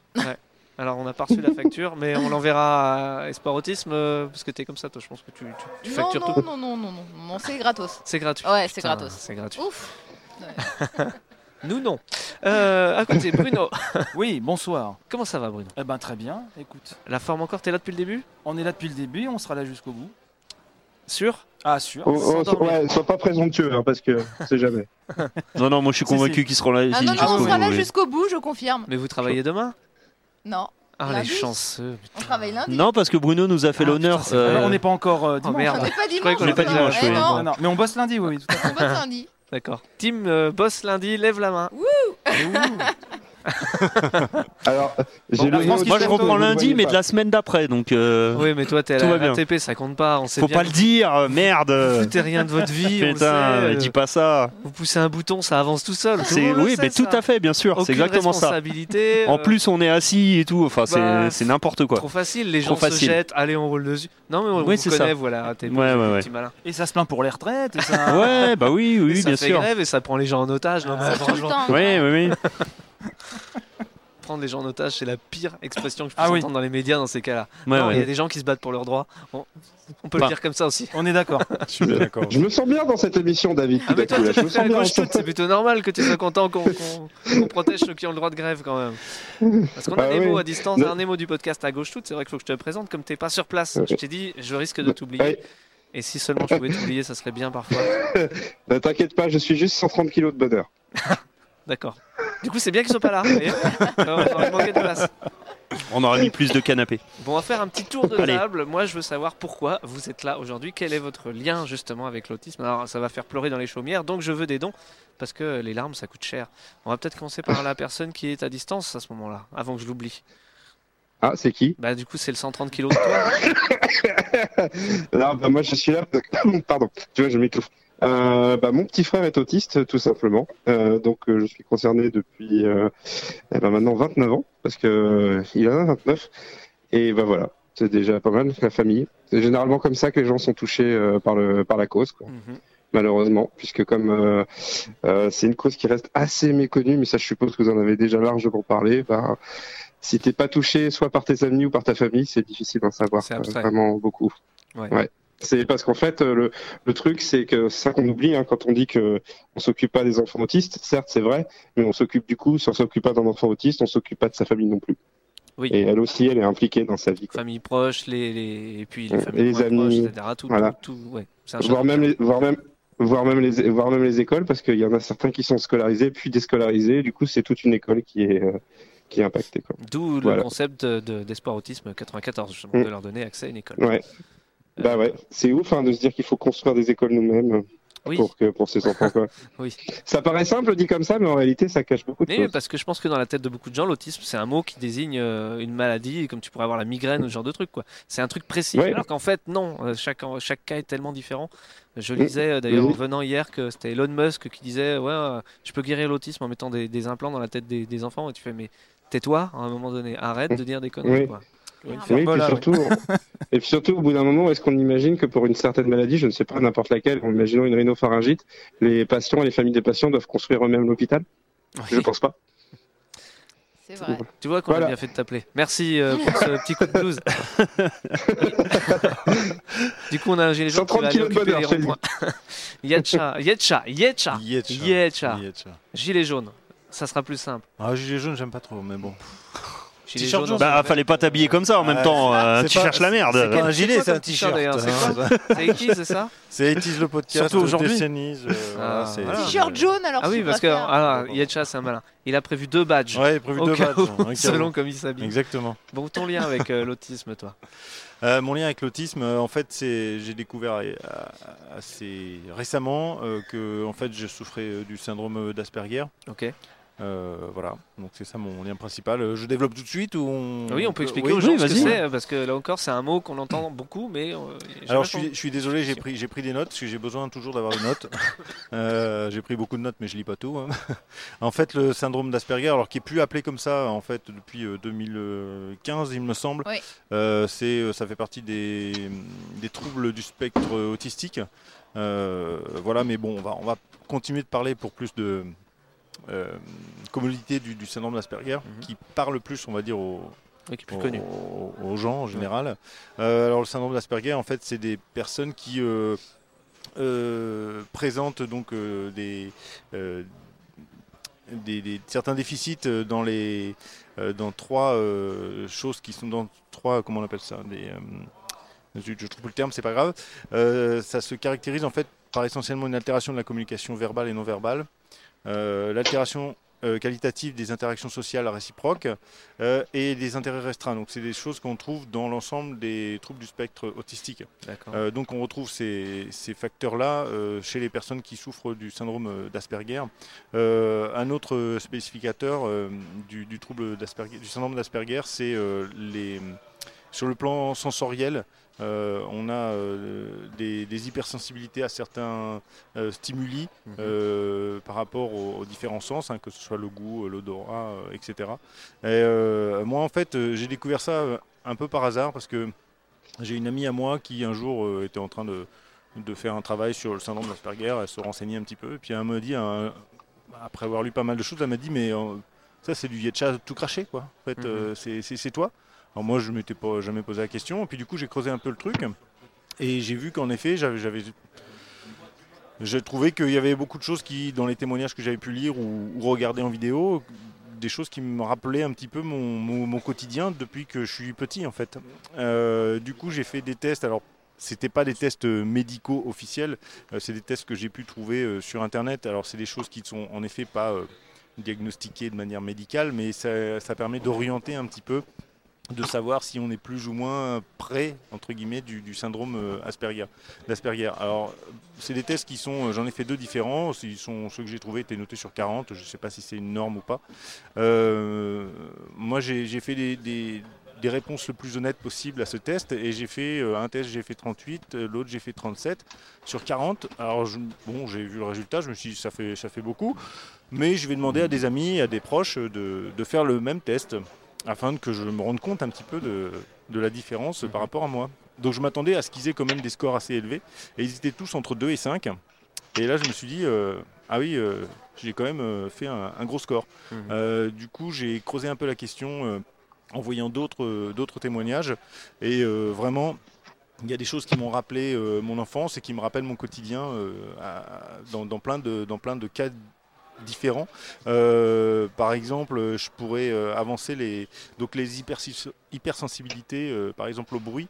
Euh, Il y a des, des sons euh, stridents euh, que je supporte vraiment pas. Par exemple, l'exemple classique, c'est le train qui, qui freine à, gare. Je, Ouais. supporte pas ce bruit. Il faut vraiment que je me bouche les oreilles parce que ça, ça me ça me rend assez, assez dingue en fait. Je, je, je supporte pas le bruit. Euh, ça, ça provoque quoi exactement ça m'agresse. C'est nerveux. ça m'agresse, ouais, ouais, d'accord, je me sens euh, transpirer, je, je me sens pas bien, je me sens euh, vraiment ouais, agressé, pénétré vraiment par le son. Il y a la même chose avec tout ce qui est sifflement de certains appareils qui parfois euh, certaines personnes les entendent pas, mais moi je les entends, ça me, ça me rend Tout fou. ce qui est aigu finalement. Oui, plutôt les sons aigus, Ouais. en tout cas pour moi. Euh, J'ai des hypersensibilités euh, à tout ce qui est od- odorat. Euh, alors les odeurs très fortes comme euh, le, le café par exemple, c'est quelque chose qui me, bah, qui me donne des nausées en fait. Euh, alors je sais qu'il y a beaucoup de gens qui aiment le café. Alors moi je peux pas en boire, je ne peux même pas le sentir. Euh, J'ai une torréfaction qui est pas très loin de chez moi et c'est un vrai problème quand ils ouvrent leurs portes Ouais, parce bah que ouais, je, je suis direct dès que je sors de chez moi, je, je sens cette, cette odeur de, de café qui est euh, très agressive euh, et qui me donne envie de vomir. Donc il y, a- il y a cette sensibilité là, tout ce qui est les goûts qui sont liés à l'amertume notamment, qui sont très compliqués pour moi à, à appréhender. J'ai une sensibilité à la lumière également, les lumières trop fortes. Alors là, vous pouvez me dire, il y a, il y a beaucoup de de lumières fortes, ouais. mais disons que je m'y suis habitué dans le sens où je suis rentré progressivement. Les lumières, euh, Ouais. Il y a eu, euh, ça a été progressif. Ça n'a pas été une exposition directe. Voilà, c'était pas brutal. Par contre, l'exposition brutale du matin où vous êtes dans une chambre, euh, vous dormez, il fait nuit. euh, ma femme aime bien que tous les volets soient fermés, que les rideaux Mm. soient fermés, que ça soit le noir complet et que le matin elle allume la lumière d'un coup. Moi, ça m'agresse mais énormément. Ou quand tu sors d'un endroit style cinéma machin. et que tu Voilà sors aussi, dehors ça c'est très très dur. Ça me, c'est vraiment une, une agression physique. Ouais. C'est pour ça d'ailleurs que j'aime bien dormir les, euh, les, les volets ouverts, les, les rideaux ouverts, parce que la lumière du soleil est, est progressive le matin et je, moi je me sens moins agressé par, par des choses comme ça. Après, euh, le, le principal problème dans le syndrome d'Asperger, c'est les, les relations. Alors c'est vrai que euh, c'est les relations de groupe en fait. Moi je suis plus efficace quand je suis seul, mais en groupe c'est plus compliqué. J'ai toujours préféré le travail seul depuis que j'étais euh, quand j'étais étudiant, Mhm. euh, quand il fallait faire des, des travaux, des, rédiger des, des rapports ou autres en équipe. Moi ça me posait vraiment un problème parce que bah, j'avais l'impression de ne pas être efficace, de ne pas savoir quoi faire, de ne pas savoir où me mettre. Euh, et je préférais vraiment être seul. Euh, dans le sport, euh, ça a été la même chose. J'ai pratiqué un, un peu plus jeune, j'ai pratiqué un peu le basket et puis le handball. Mais en fait, très vite, j'ai j'ai lâché ces, ces sports-là parce que le sport d'équipe ne me convenait pas. Mhm. J'ai eu, euh, au contraire, une belle carrière en athlétisme euh, où là, pour moi, c'était vraiment un sport individuel où on se battait avant tout contre soi-même. Finalement, tu te renfermes ou tu t'auto-renfermes. quoi. Euh, Complètement, mais je me sentais mieux dans un sport comme ça individuel. Euh, D'ailleurs, euh, lorsque j'ai fait des, des compétitions euh, qui n'avaient pas vraiment d'enjeu, ça, ça c'est des choses, ce que je raconte, c'est des choses dont je me suis rendu compte après, Après, coup, ouais. Euh, pas forcément sur le ouais. moment, mais par Sur contre, je les ai bien, je les ai vécu. euh, Oui, c'était c'était comme ça, et puis voilà quoi. comme ça, ouais. Euh, sur les compétitions, il n'y avait pas d'enjeu, des compétitions départementales ou régionales. Généralement, c'est là que je battais mes records, que je faisais des belles performances, parce que les adversaires étaient plutôt loin de moi, euh, ils me gênaient, entre guillemets, me gênaient pas. Et dès que j'étais dans les compétitions de niveau. j'ai eu la chance de faire des compétitions nationales et internationales. Là, généralement, je, je perdais mes moyens avec des adversaires qui étaient plus à mon niveau. Et j'avais souvent des, des contre-perfs. euh, pour ces problèmes-là, dans mon métier, c'est pareil. Je, euh, je suis masseur kinésithérapeute et en fait, euh, je travaille seul. Je fais euh, du domicile, je suis pas en cabinet avec des confrères. Ouais. Et j'aime en fait travailler seul. Je veux Ouais. pas travailler dans le cabinet. J'ai déjà essayé, ça fonctionne pas. J'ai déjà travaillé à l'hôpital euh, en équipe, euh, ça ça fonctionne pas. Je, je- moi, je me sens pas bien. Donc c'est pour ça que j'ai- des je dis que j'ai des difficultés dans le relationnel parce que c'est vrai que je me sens bien seul. Euh, c'est d'ailleurs une opposition avec, euh, avec, ma compa- enfin, avec ma femme parce que elle, elle, elle aime être beaucoup entourée. Quoi. Mhm. Et elle comprend pas que moi, parfois, euh, j'aime euh, être seul. Je veux pas aller à des soirées, par exemple, parce que en fait, je, je préfère être seul. Quoi. Mhm. Euh, bon, ça, ça peut Et du coup, c'est un des cercle problèmes, vicieux parce qu'à force de, de, de, de t'enfermer toi-même, tu as plus de mal à aller vers les autres ou tu as plus de, de. On va dire. Comment dire ça de, T'as moins de. T'es moins à l'aise en fait. Donc ça te stresse, donc tu as encore moins envie d'aller vers les autres, etc. Peut-être, mais je le ressens pas comme, je le ressens pas du tout comme une souffrance. Autant les hypersensibilités que j'ai citées tout à l'heure, c'était des vraies souffrances. Euh, ce sont des vraies souffrances. euh, autant le fait d'être seul n'est pas une souffrance. Au contraire, c'est un plaisir. Alors c'est vrai que là, euh, je suis loin d'être seul. On est, on est Ah nombreux. ouais. Mais une autre particularité d'ailleurs de- des gens qui souffrent d'Asperger, c'est de parler d'avoir des d'intérêts restreints, des intérêts restreints. Ouais. Et c'est vrai que j'ai deux trois centres d'intérêt. Alors ça se recoupe avec beaucoup de gens ici, hein, les jeux vidéo, le cinéma, euh, La drogue, euh, faut le dire. des choses comme ça. Euh, et, et on a tendance, moi je sais que dans des réunions, euh, je peux parler très longtemps d'un sujet qui me passionne. Ouais. euh, me rend- ne pas me rendre compte, peut-être comme c'est là le cas maintenant, que les autres en fait ça les intéresse pas et qu'ils en ont ras le bol de m'entendre parler, euh, mais sans moi m'en rendre compte. Je, ne Ouais. perçois pas les signes extérieurs de la personne qui va me dire bon bah j'en ai un peu marre que tu parles tout seul parce Mm. que ben, voilà quand quelqu'un me parle si le sujet me m'intéresse pas en fait très vite je vois que je me rends compte je décroche complètement. Ouais. quand je lis un livre c'est la même chose j'ai mon esprit qui, qui j'ai beaucoup beaucoup beaucoup de mal à lire parce que très vite mon esprit part ailleurs Mm. Euh, je suis- j'arrive plus à me concentrer et je lis deux trois quatre pages et puis au bout d'un moment je me dis mais qu'est-ce que j'ai lu quoi? Je, je- je reviens en arrière je relis, je, je me rappelle de rien. C'est parce que en fait mon, mon esprit euh, part complètement. Il y a aussi cette, euh, ce manque de concentration qui est, euh, qui est compliqué à, à, à gérer en fait. Ok, d'accord. J'ai une sans parler question, des- si oui, je pardon, peux. pardon, oui. Oui, vas-y. J'ai une petite question. Avant que tu, tu disais que tu avais, fait, pas- t'avais passé un test pour euh, quand tu étais tombé dessus, etc., pour vérifier euh, ta, ta condition, entre guillemets. Mais avant de passer ce test et te rendre compte de ta situation telle qu'elle est actuellement, comment tu vivais en fait les, différents, euh, les différentes choses que tu as décrites? Tu te pensais hypersensible, etc. Comment tu vivais ça au quotidien? Comment tu qualifiais ça en fait?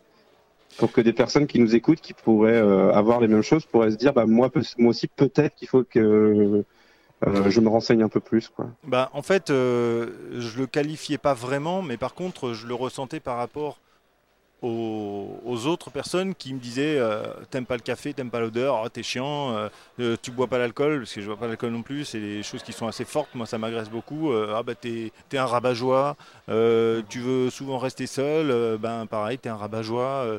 je suis, j'ai un côté aussi hyper strict sur certaines choses. c'est un des, pareil, ça peut être une une spécificité des gens qui souffrent d'Asperger, c'est être euh, extrêmement, euh, euh, comment dire, respectueux des règles en fait. Et je suis, je peux être très très rigide sur certaines choses, et je le suis particulièrement avec le code de la route, par exemple. Mhm. Je suis, si vous me suivez un jour.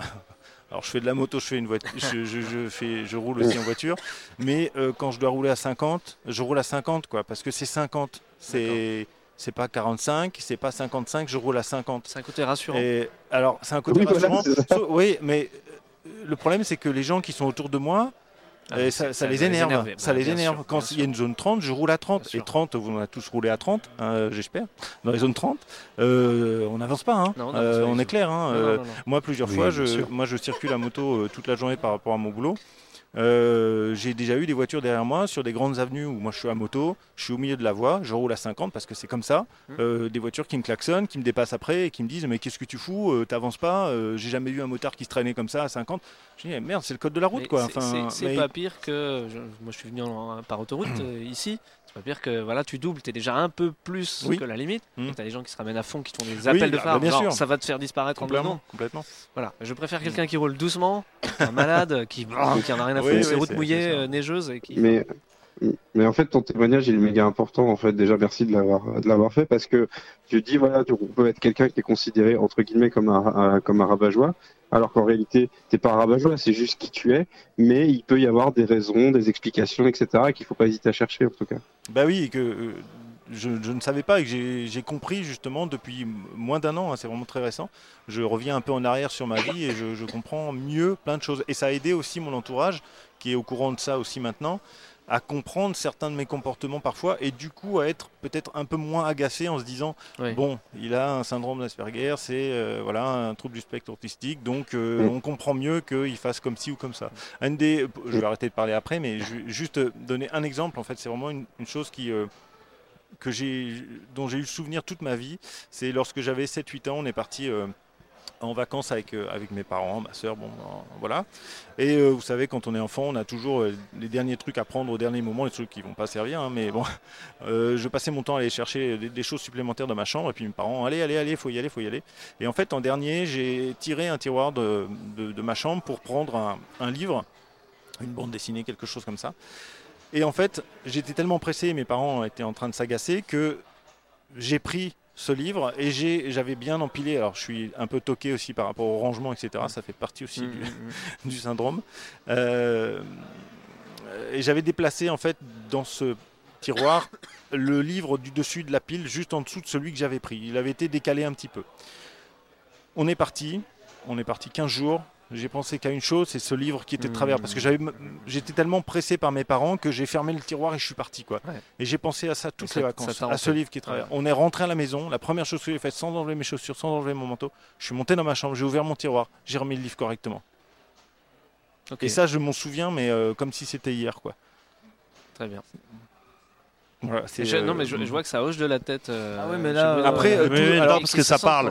dans, le, dans le syndrome Ouais. d'Asperger, tout le monde n'a Le pas côté règlement, les, c'est euh, incroyable, n'a pas euh, j'aime Non, un a- parallèle a priori, incroyable, c'est vrai quoi. que ça, ça parle là aux, aux quatre personnes à côté Mais je vais- depuis oui, tout je vais- à l'heure. Je vais laisser parler. euh, Non, non, mais, euh, C'est juste que j'ai l'impression que ça leur parle, alors que c'est Ouais. pas forcément le même syndrome. Je sais pas. Allez-y, dites-nous pourquoi vous vous êtes là aujourd'hui, Bah, vous nous, acceptez de nous, parler. on, Natacha et moi, on est parents d'un d'un petit garçon de 9 ans qui est donc autiste Asperger. Et là, ce que vient de, de décrire Yatcha, je- on reconnaît euh, notre fils de A à Z en fait. D'accord. C'est c'est Axel tout craché. C'est quoi. les mêmes, exactement. Eh bien, c'est votre nouveau fils. J'espère que vous êtes content. Bienvenue à la maison, mon petit. Merci À mon avis, tu vas te marrer. Faites des dons pour son éducation, il y en aura besoin. vous pouvez nous en dire un peu plus, peut-être? Oui, bah nous en fait, on, on a eu un, un petit garçon en 2010 euh, et très vite, on s'est aperçu euh, bah, qu'il était différent. En fait, on s'en est très très vite aperçu. Je crois qu'il devait avoir 6 ou 7 mois quand on a commencé à vraiment se poser des grosses questions. Euh, sauf qu'il a été diagnostiqué qu'à 4 ans Oui. parce qu'on a vu 5 pédopsychiatres qui nous ont tous traités de menteurs Mhm. et qui nous ont pas cru, qui nous ont dit mais votre enfant est tout à fait normal alors qu'on savait très bien que, enfin, Axel il passait son temps à ouvrir et fermer des tiroirs. Oui. On passait derrière lui, on ouvrait une porte. Si c'était pas lui qui la refermait, il allait la rouvrir pour la refermer. Ouais. Mais alors- Et il faisait des crises de colère. Alors, alors pourquoi cette réaction de la part des, des, des- des psychiatres, des pédopsychiatres? Parce que, bah, pff, bah, je ne sais pas, par mes connaissances. Ouais. ou- Enfin, nous, on n'a jamais lâché la chose. Moi, je- tout de suite, alors ça, Bruno peut en attester, c'est moi la première qui ai parlé d'autisme Mhm. et qui en ai parlé très vite. Oui, c'est vrai. Et après, j'ai jamais décroché de ça. Et c'est vrai qu'Axel, en fait, euh, alors ça vient peut-être de. Enfin, malheureusement, je me suis aperçue il y a quelques semaines que ça vient un peu de moi parce qu'en fait, moi, je suis alexithymique. C'est-à-dire que j'ai les mêmes difficultés qu'Etcha, mais uniquement sur les codes sociaux. D'accord. Parce que je n'identifie pas les émotions, ni les miennes, ni ceux des autres. Mhm.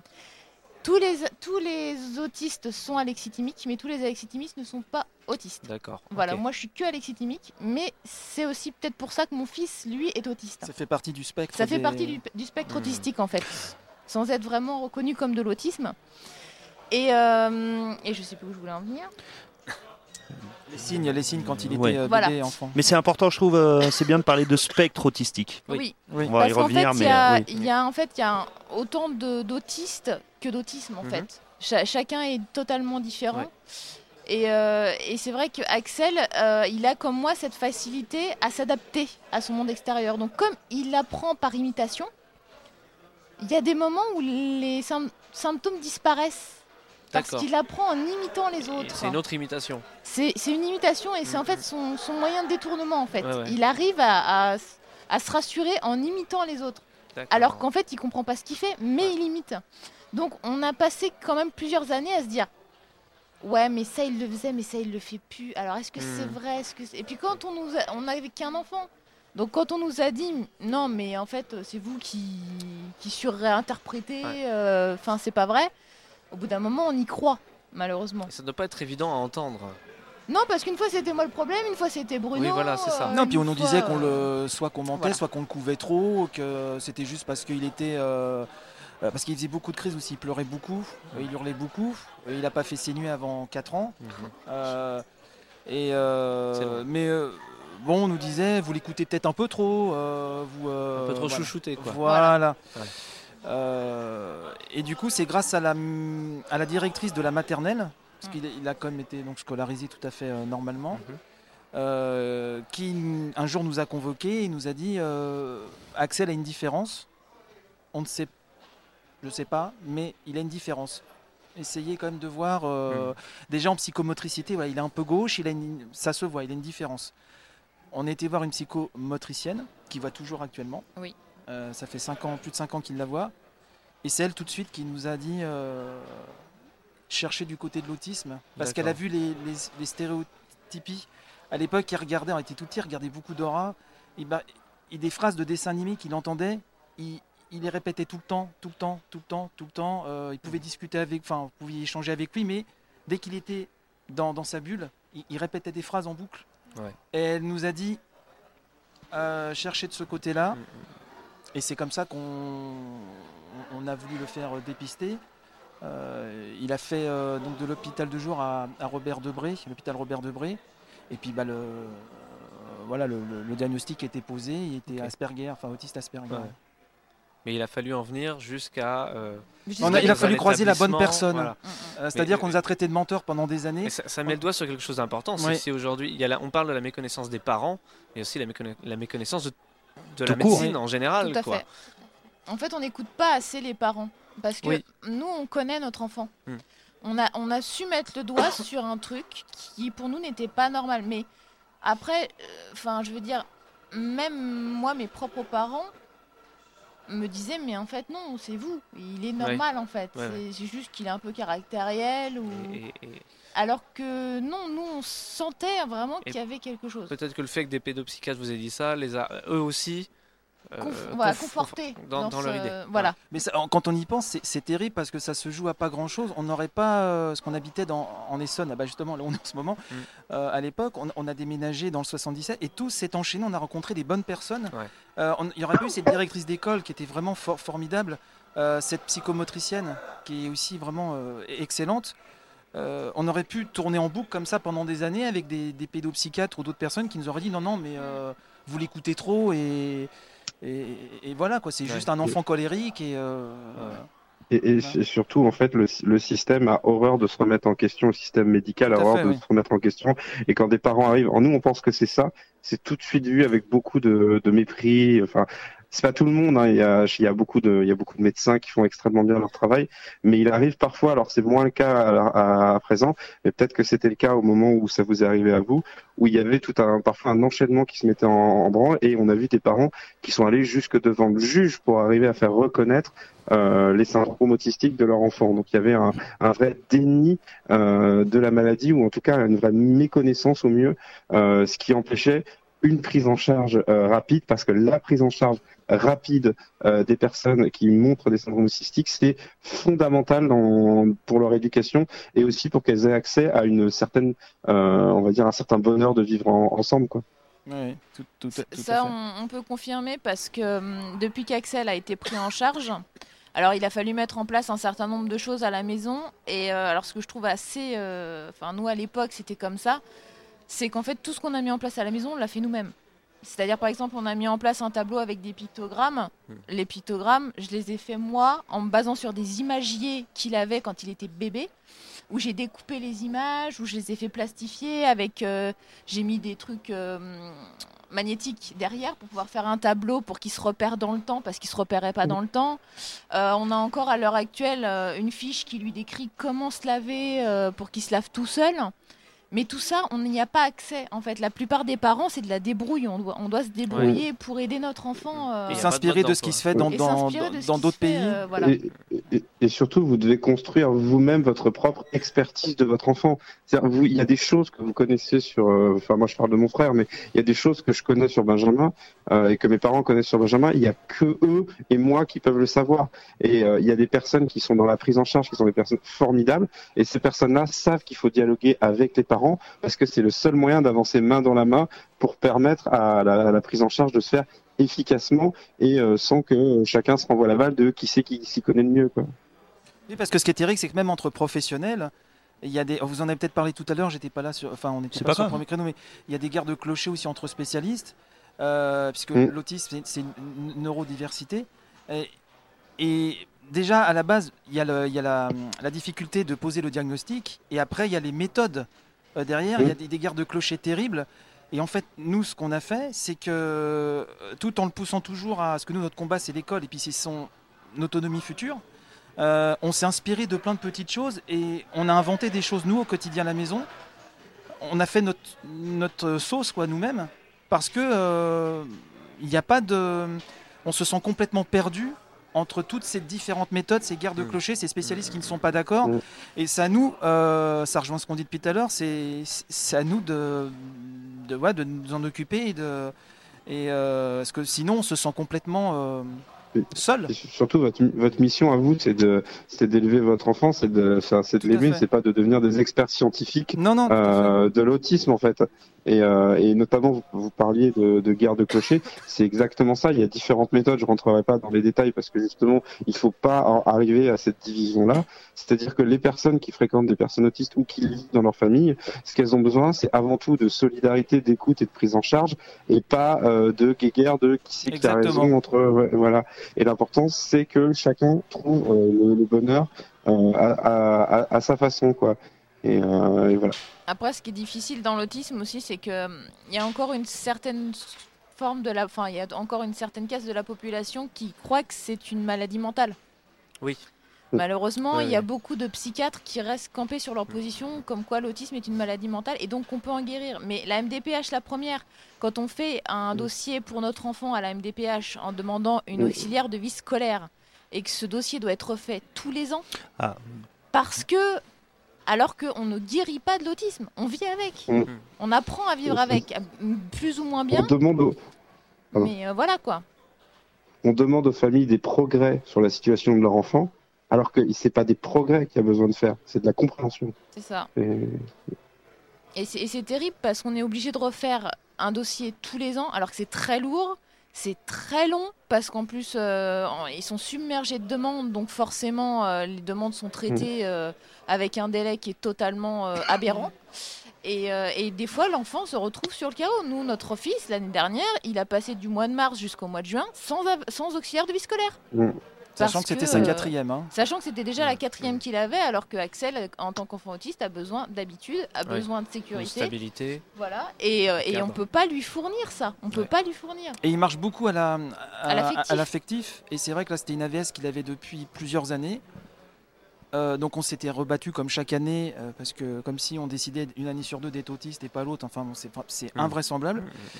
Euh, c'est scandaleux et bref, tout avait été revoté, etc. Donc il l'avait encore pour quelques temps et du jour au lendemain, euh, et l'intéressé y compris, là, l'AVS, euh, c'est très dur pour, pour elle aussi.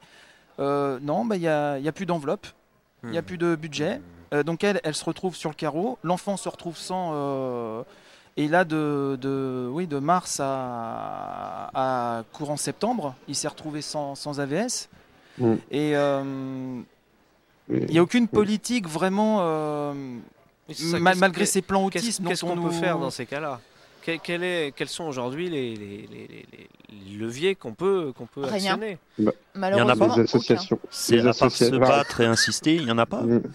Il y en a pas. Parler à des élus, ce genre de choses Ah bah tant qu'il n'y aura, pas une volonté politique forte. Oui, c'est Euh, c'est euh, la politique. Au-delà des mots, parce que Euh, des mots, il y en a souvent. Voilà, Bien sûr, une vraie Voilà, volonté les plans politique. autisme qu'on a chaque année. Alors après, nous on compare à notre cas à nous, donc on, est peut-être ouais. un peu biaisé sur le sujet, mais euh, pour moi c'est c'est du marketing, c'est-à-dire que la Mm. personne qui n'est pas concernée, euh, et la personne qui est en ligne avec nous le, le- le soulignait justement, quand on n'est pas concerné, on ne peut pas se rendre compte en fait.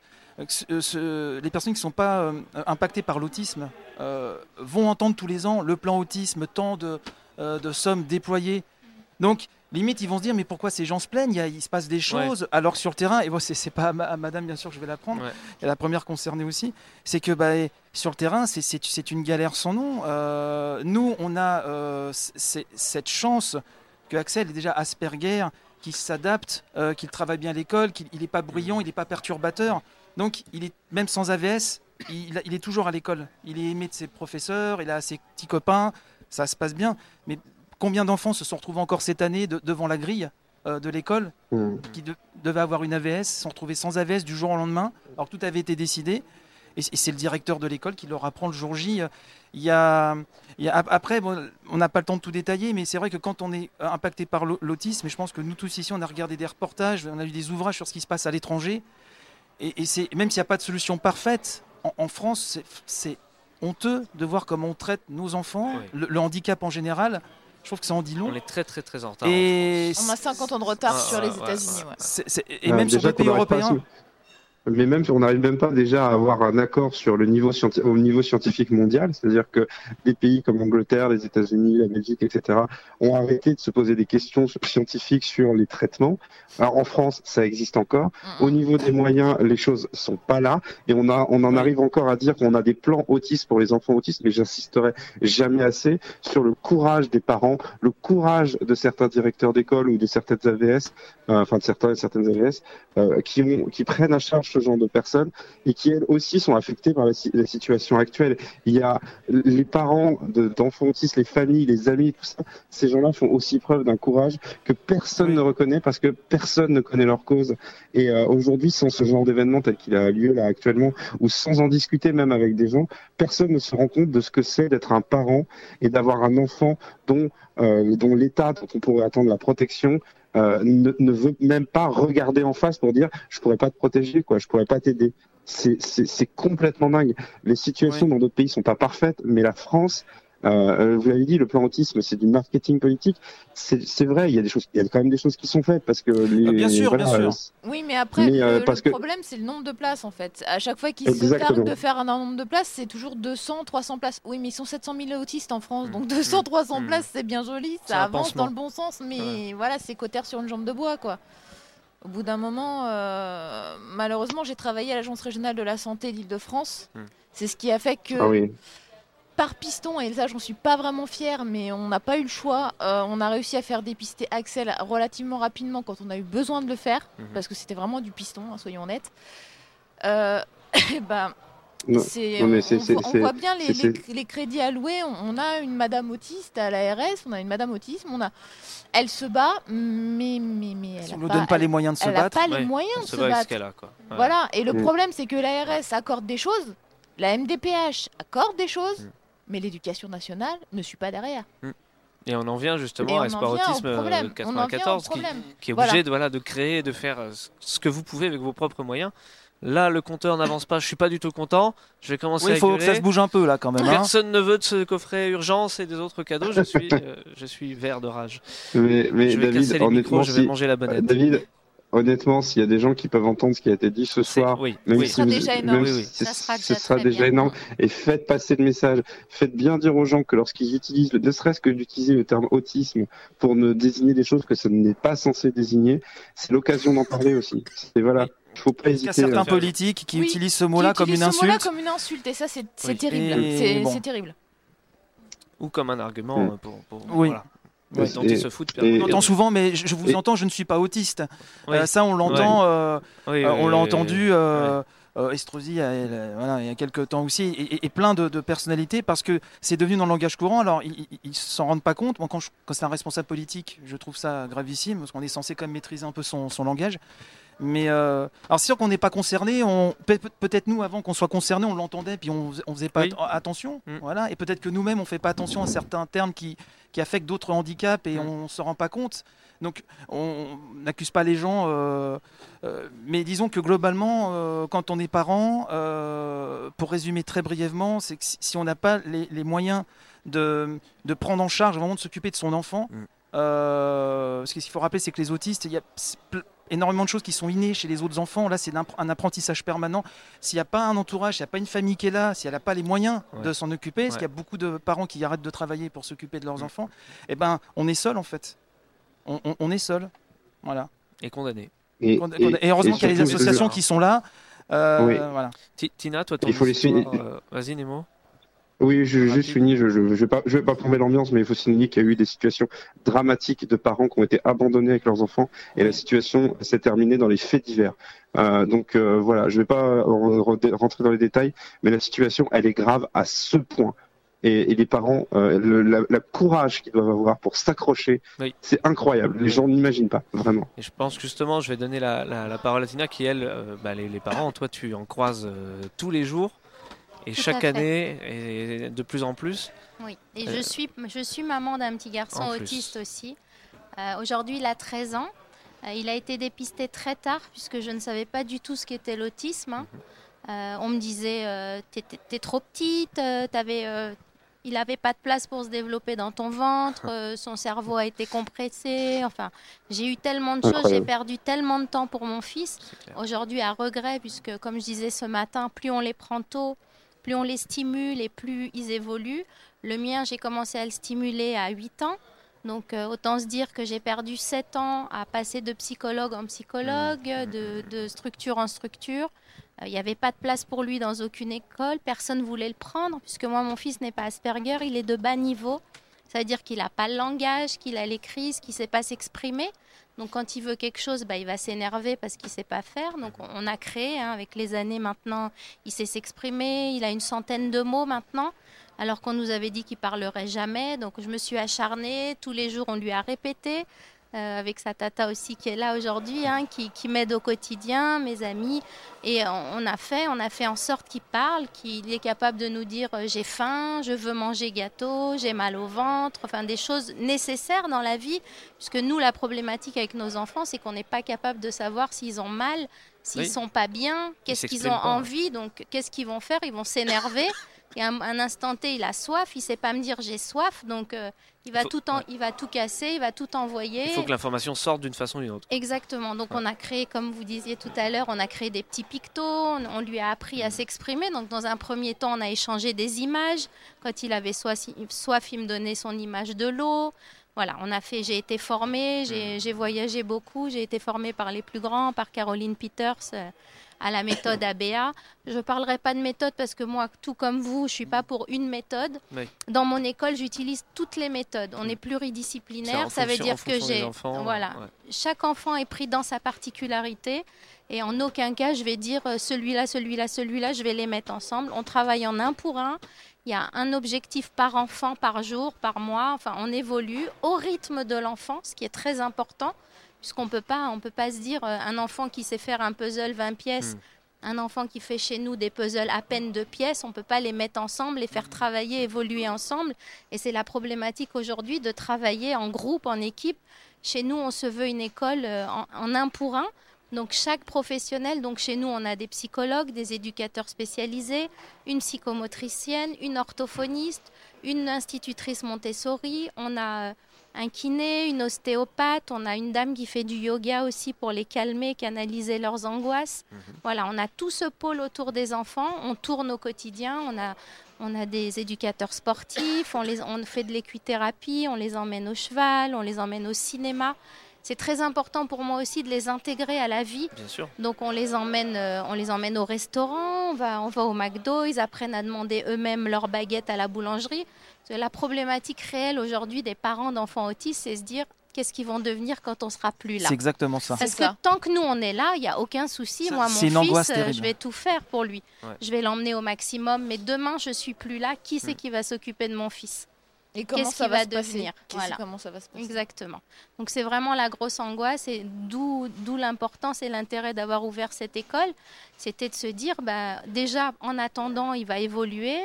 Je veux pas qu'il évolue tout seul parce que le mien n'était pas intégrable à l'école normale, hein, puisque euh, de très bas niveaux, euh, des très grosses crises au début, il mordait, il tapait. euh, Je sais pas si Mike, tu te souviens, tout petit, quand l'autisme s'est déclaré, on était en Normandie dans cette petite Si, maison. souviens, Et il oui. commençait à faire du flapping avec les mains et on s'est dit, bah mince, Mmh. euh, il est mignon, on en rigolait, on, on l'a filmé. Jusqu'à Ouais. ses deux ans, il parlait normalement et du jour au lendemain, plus rien. Il a perdu son langage, il ne mangeait plus, il allait plus vers personne. Et puis j'ai commencé à me dire, bah mince, il est sourd. euh, j'ai commencé à alerter les gens, à dire, mais mon fils, il y a quelque chose qui va pas. Mais Parce que non, ça mais non, brusquement. mais voilà, exactement. Et du jour au lendemain, raison, sans raison aucune. Sans explication. Ce il s'était rien passé compliqué. de voilà. Donc euh, jusque-là, en plus, je vous dis ce qui était très compliqué, c'est qu'il avait parlé, c'est qu'il mangeait à la cuillère tout seul et, du jour au lendemain, plus rien, plus de nourriture, euh, il pouvait plus supporter la cuillère dans la bouche. euh. Donc il allait à la crèche à l'époque, on me l'a rendu en me disant ça va pas, il pleure du matin au soir. euh, donc je l'ai récupéré, je, je comprenais pas. On a été de médecin en médecin. On a, nous, on a été à l'hôpital Trousseau. On m'a dit euh, Einstein a parlé à 4 ans, euh, vous inquiétez pas. euh, donc c'est de votre faute, euh, voilà, vous êtes petite. euh, Enfin bon, j'ai, C'est j'ai terrible vu- ça de culpabiliser on les parents. culpabilise, ouais. Mais C'est- toujours, dingue. c'est toujours de la C'est faute fou. des parents. hein. C'est toujours Oui, de la mais faute parce des que ça serait, ça serait pour, pour, pour, pour, le, pour le cadre musical, le musical, médical, une remise en question qui est Oui, très exactement. compliquée. quoi. c'est- Exactement, c'est tellement plus simple de nous accuser. euh, C'est ça. Il y, a- il y a après. sûrement aussi Et la faut- fierté du professionnel qui a fait des années d'études. et qui dit, ça. peut C'est être ça. que ça. Ouais. Ouais, ouais, je pense. Et, et on, et on dit c'est la faute des parents, mais bien souvent on dit c'est la faute de la mère, comme par hasard. Oui, mais Oui. c'était de Ouais. ma C'est faute. souvent, hein, c'est souvent exactement. ça. Je l'ai eu, ce, je l'ai eu ce refrain là aussi. Bon là, je l'ai encore, mais il se trouve que c'est effectivement un peu de ma faute. Mais euh, je le vis très bien, hein, ça va, il y a pas de Parce qu'il y a problème. quand même, mais il y a- le y quand même des mères qui ont été, il y a eu quand même des mères qui ont été accusées d'avoir maltraité leur enfant pour qu'il soit Clairement. malade et se faire accuser. Voilà. Clairement, oui. oui. Pour qu'on s'occupe de nous. Ouais, je l'ai eu ça aussi. C'est ce qu'on a- ce appelle de Munchausen par ascendance et vous parlez de ça à un professionnel en Angleterre, ils vous rigolonnez parce que ça n'existe pas. Clairement, clairement. Donc, Mais euh, moi, j'écoutais Tina parler euh, de, de l'école et en fait, quand elle disait que au final, euh, il s'adapte à chaque enfant, mais en fait, toutes les écoles devraient être comme ça en mais fait. oui, mais clairement. Quand on clairement. y, quand Dans on- un cursus classique. dans ça un devrait être comme cursus ça. classique, normalement, le, enfin, toutes, euh, enfin, tous les professeurs devraient s'adapter à chaque enfant. Ouais. Mais ça demande une Mais c'est pas le formation. cas. Mais tout à Ça fait. demande des moyens. Mais, me- mais même les et auxiliaires de vie scolaire, elles font ce qu'elles peuvent. Elles, sont de très bonne volonté et nous, on est tombé sur des gens formidables, mais elles sont pas formées. Elles ont aucune Oui. formation. Elles sont pas formées. Donc après, c'est très compliqué de, de se retrouver. Elles peuvent très bien se retrouver avec, avec un gamin qui est euh, trisomique, comme avec un gamin qui est autiste, comme avec un gamin qui est dyslexique ou dyspraxique. Est-ce que les formations existent Ou est-ce que c'est pas justement à force de travailler avec des enfants Mais euh, en fait, il y a des que, voilà. formations. Au sein de l'éducation nationale, tu veux Eh, dire? Non, pour s'occuper d'enfants autistes. D'accord, je pensais qu'il y a vraiment avait- une des formation magique? Je, je pense Hmm. pas. étant Il y en donné a pas. qu'il- hein. Il y a, donné- il y a tellement de cas différents que c'est vraiment en Bah, en ce qui- ce contact qui et est, d'avoir- en euh, ayant le temps de s'intéresser à un Ce enfant. qui est là encore invraisemblable, c'est que l'AVS, qui a- qui a- celle qui a le plus suivi euh, Axel, euh, ces derniers temps, elle manquait beaucoup, puisqu'on l'envoyait en formation, Oui. parfois une semaine, parfois 15 jours, pour euh, se, se- en apprendre plus sur l'autisme, pour savoir comment gérer les enfants. Et puis pouf, après on vous l'enlève, Oui. et on recommence tout le temps à zéro, ouais. tout le temps, tout Ouais. le temps, En, tout en le temps. fait, voilà. le truc, c'est que l'éducation nationale ne voulant pas faire de CDI, en fait, ils renouvellent trop souvent les AVS, ils sont obligés. Mais du coup, ils n'ont pas le temps de les former Hmm. parce qu'elles passent trop vite. Et du coup. euh, Elles, elles voilà. ont 12 heures, il me semble, de formation. Ouais, Donc ça. autant se dire qu'en 12 heures, apprendre Ouais, l'autisme non, non, et non, découvrir tous les cas. Et... Enfin, moi, ça fait, euh, j'ai 45 ans, ça fait, euh, ça fait encore 13 ans que mon fils est autiste et ça fait 13 ans que tous les jours, je découvre des nouvelles choses. Donc, euh, qu'on me dise pas qu'en une formation de 12 heures, on peut former des AVS. non, c'est impossible. non. ça. Mais ça, ça en revient. On en revient au même que l'autisme, c'est quelque chose de très précis. C'est toujours pareil. C'est ça. Et voilà, on peut remplacer les gens qui s'occupent des enfants, c'est pareil. De toute façon, c'est la même formation. Dans la tête de ceux qui décident. cas, Juste pour compléter par rapport à la formation des Ouais. AVS, une petite anecdote. Euh, mon fils a eu pendant très longtemps une AVS et euh, notamment une qui a fait la rentrée scolaire avec lui et qui au bout de six mois de scolarité est venue nous voir pour demander mais alors du coup est-ce que vous pouvez m'expliquer ce qu'il a? Mais ça résume tout. Ça Mais résume tout. Voilà, ça résume tout. Ça Ouais. fait six mois et elle ne savait pas, elle, elle comprenait rien, elle savait pas ce qu'il avait, elle était là avec lui mais elle savait pas ce qu'il avait. Mais, Donc c'est incroyable. Six mois après la mais rentrée. moi j'ai un, ami qui est, qui est AVS et en fait il m'expliquait que euh, ils n'ont pas accès au dossier médical Oui, médicaux oui, des, oui. des enfants Et ils n'ont pas le droit de- ils n'ont pas le droit Ils n'ont pas le droit de pas discuter savoir. avec les parents. Ouais, ils peuvent Parce pas que- savoir Parce que Ils quand on a voulu lui expliquer, elle nous a dit non mais en fait euh, Ouais. littéralement en gros j'ai pas le droit de parler avec vous. Qu'est-ce et qui c'est quand même ça c'est dingue c'est dingue C'est des directives qu'ils ont. logique en fait. a pu Ils ont des, directives de ne pas discuter avec les parents. J'imagine que c'est pour éviter de nouer des liens affectifs puisqu'ils savent que du jour au lendemain Oui. ils vont être retirés. Enfin j'imagine qu'il y a Alors, quelque chose enfants ont ça. besoin de, de- de ce lien affectif. Je pense que c'est ça qui est. Oui, c'est voilà. Ou pour garder une neutralité peut-être vis-à-vis de l'enfant aussi. Oui, mais c'est des enfants qui ont besoin d'être sécurisés. C'est des enfants qui fonctionnent à l'affectif. Donc- Donc, euh, Et puis c'est un enfant, un enfant fonctionnera même même euh, neurotypique fonctionnera toujours à l'affectif. C'est un enfant. Mm, mm, mm. Donc à partir de là, comment voulez-vous arriver à faire un travail efficace avec un enfant qui n'a pas confiance en la personne avec qui il est? Bien sûr. Mais Surtout quand cet adultes, enfant, Oui, voilà, surtout quand cet enfant ou cet adulte a une hypersensibilité. Oui. Si vous appliquez un, un traitement très froid à quelqu'un qui est un hypersensible, bon bah faut pas avoir fait un bac plus 5 en psychologie pour voir que ça va pas marcher. Quoi. C'est c'est toujours le même problème en fait, c'est le serpent qui se mord la queue. Je vais quand même retenir deux choses. C'est qu'il faut jamais abandonner. Clairement. Clairement, ça. il faut se battre. Et, euh, et qu'on n'en guérit pas. Donc, il faut surtout jamais rien lâcher. Ce qui est un peu moins positif. Mais il faut jamais rien lâcher parce qu'il y a vraiment. Enfin, ton On fils n'en guérit ton pas, fils mais est- on apprend à vivre voilà, avec. il y a une vraie euh, évolution et par rapport à ce que les médecins t'avaient dit, il parlera jamais, etc. Oui.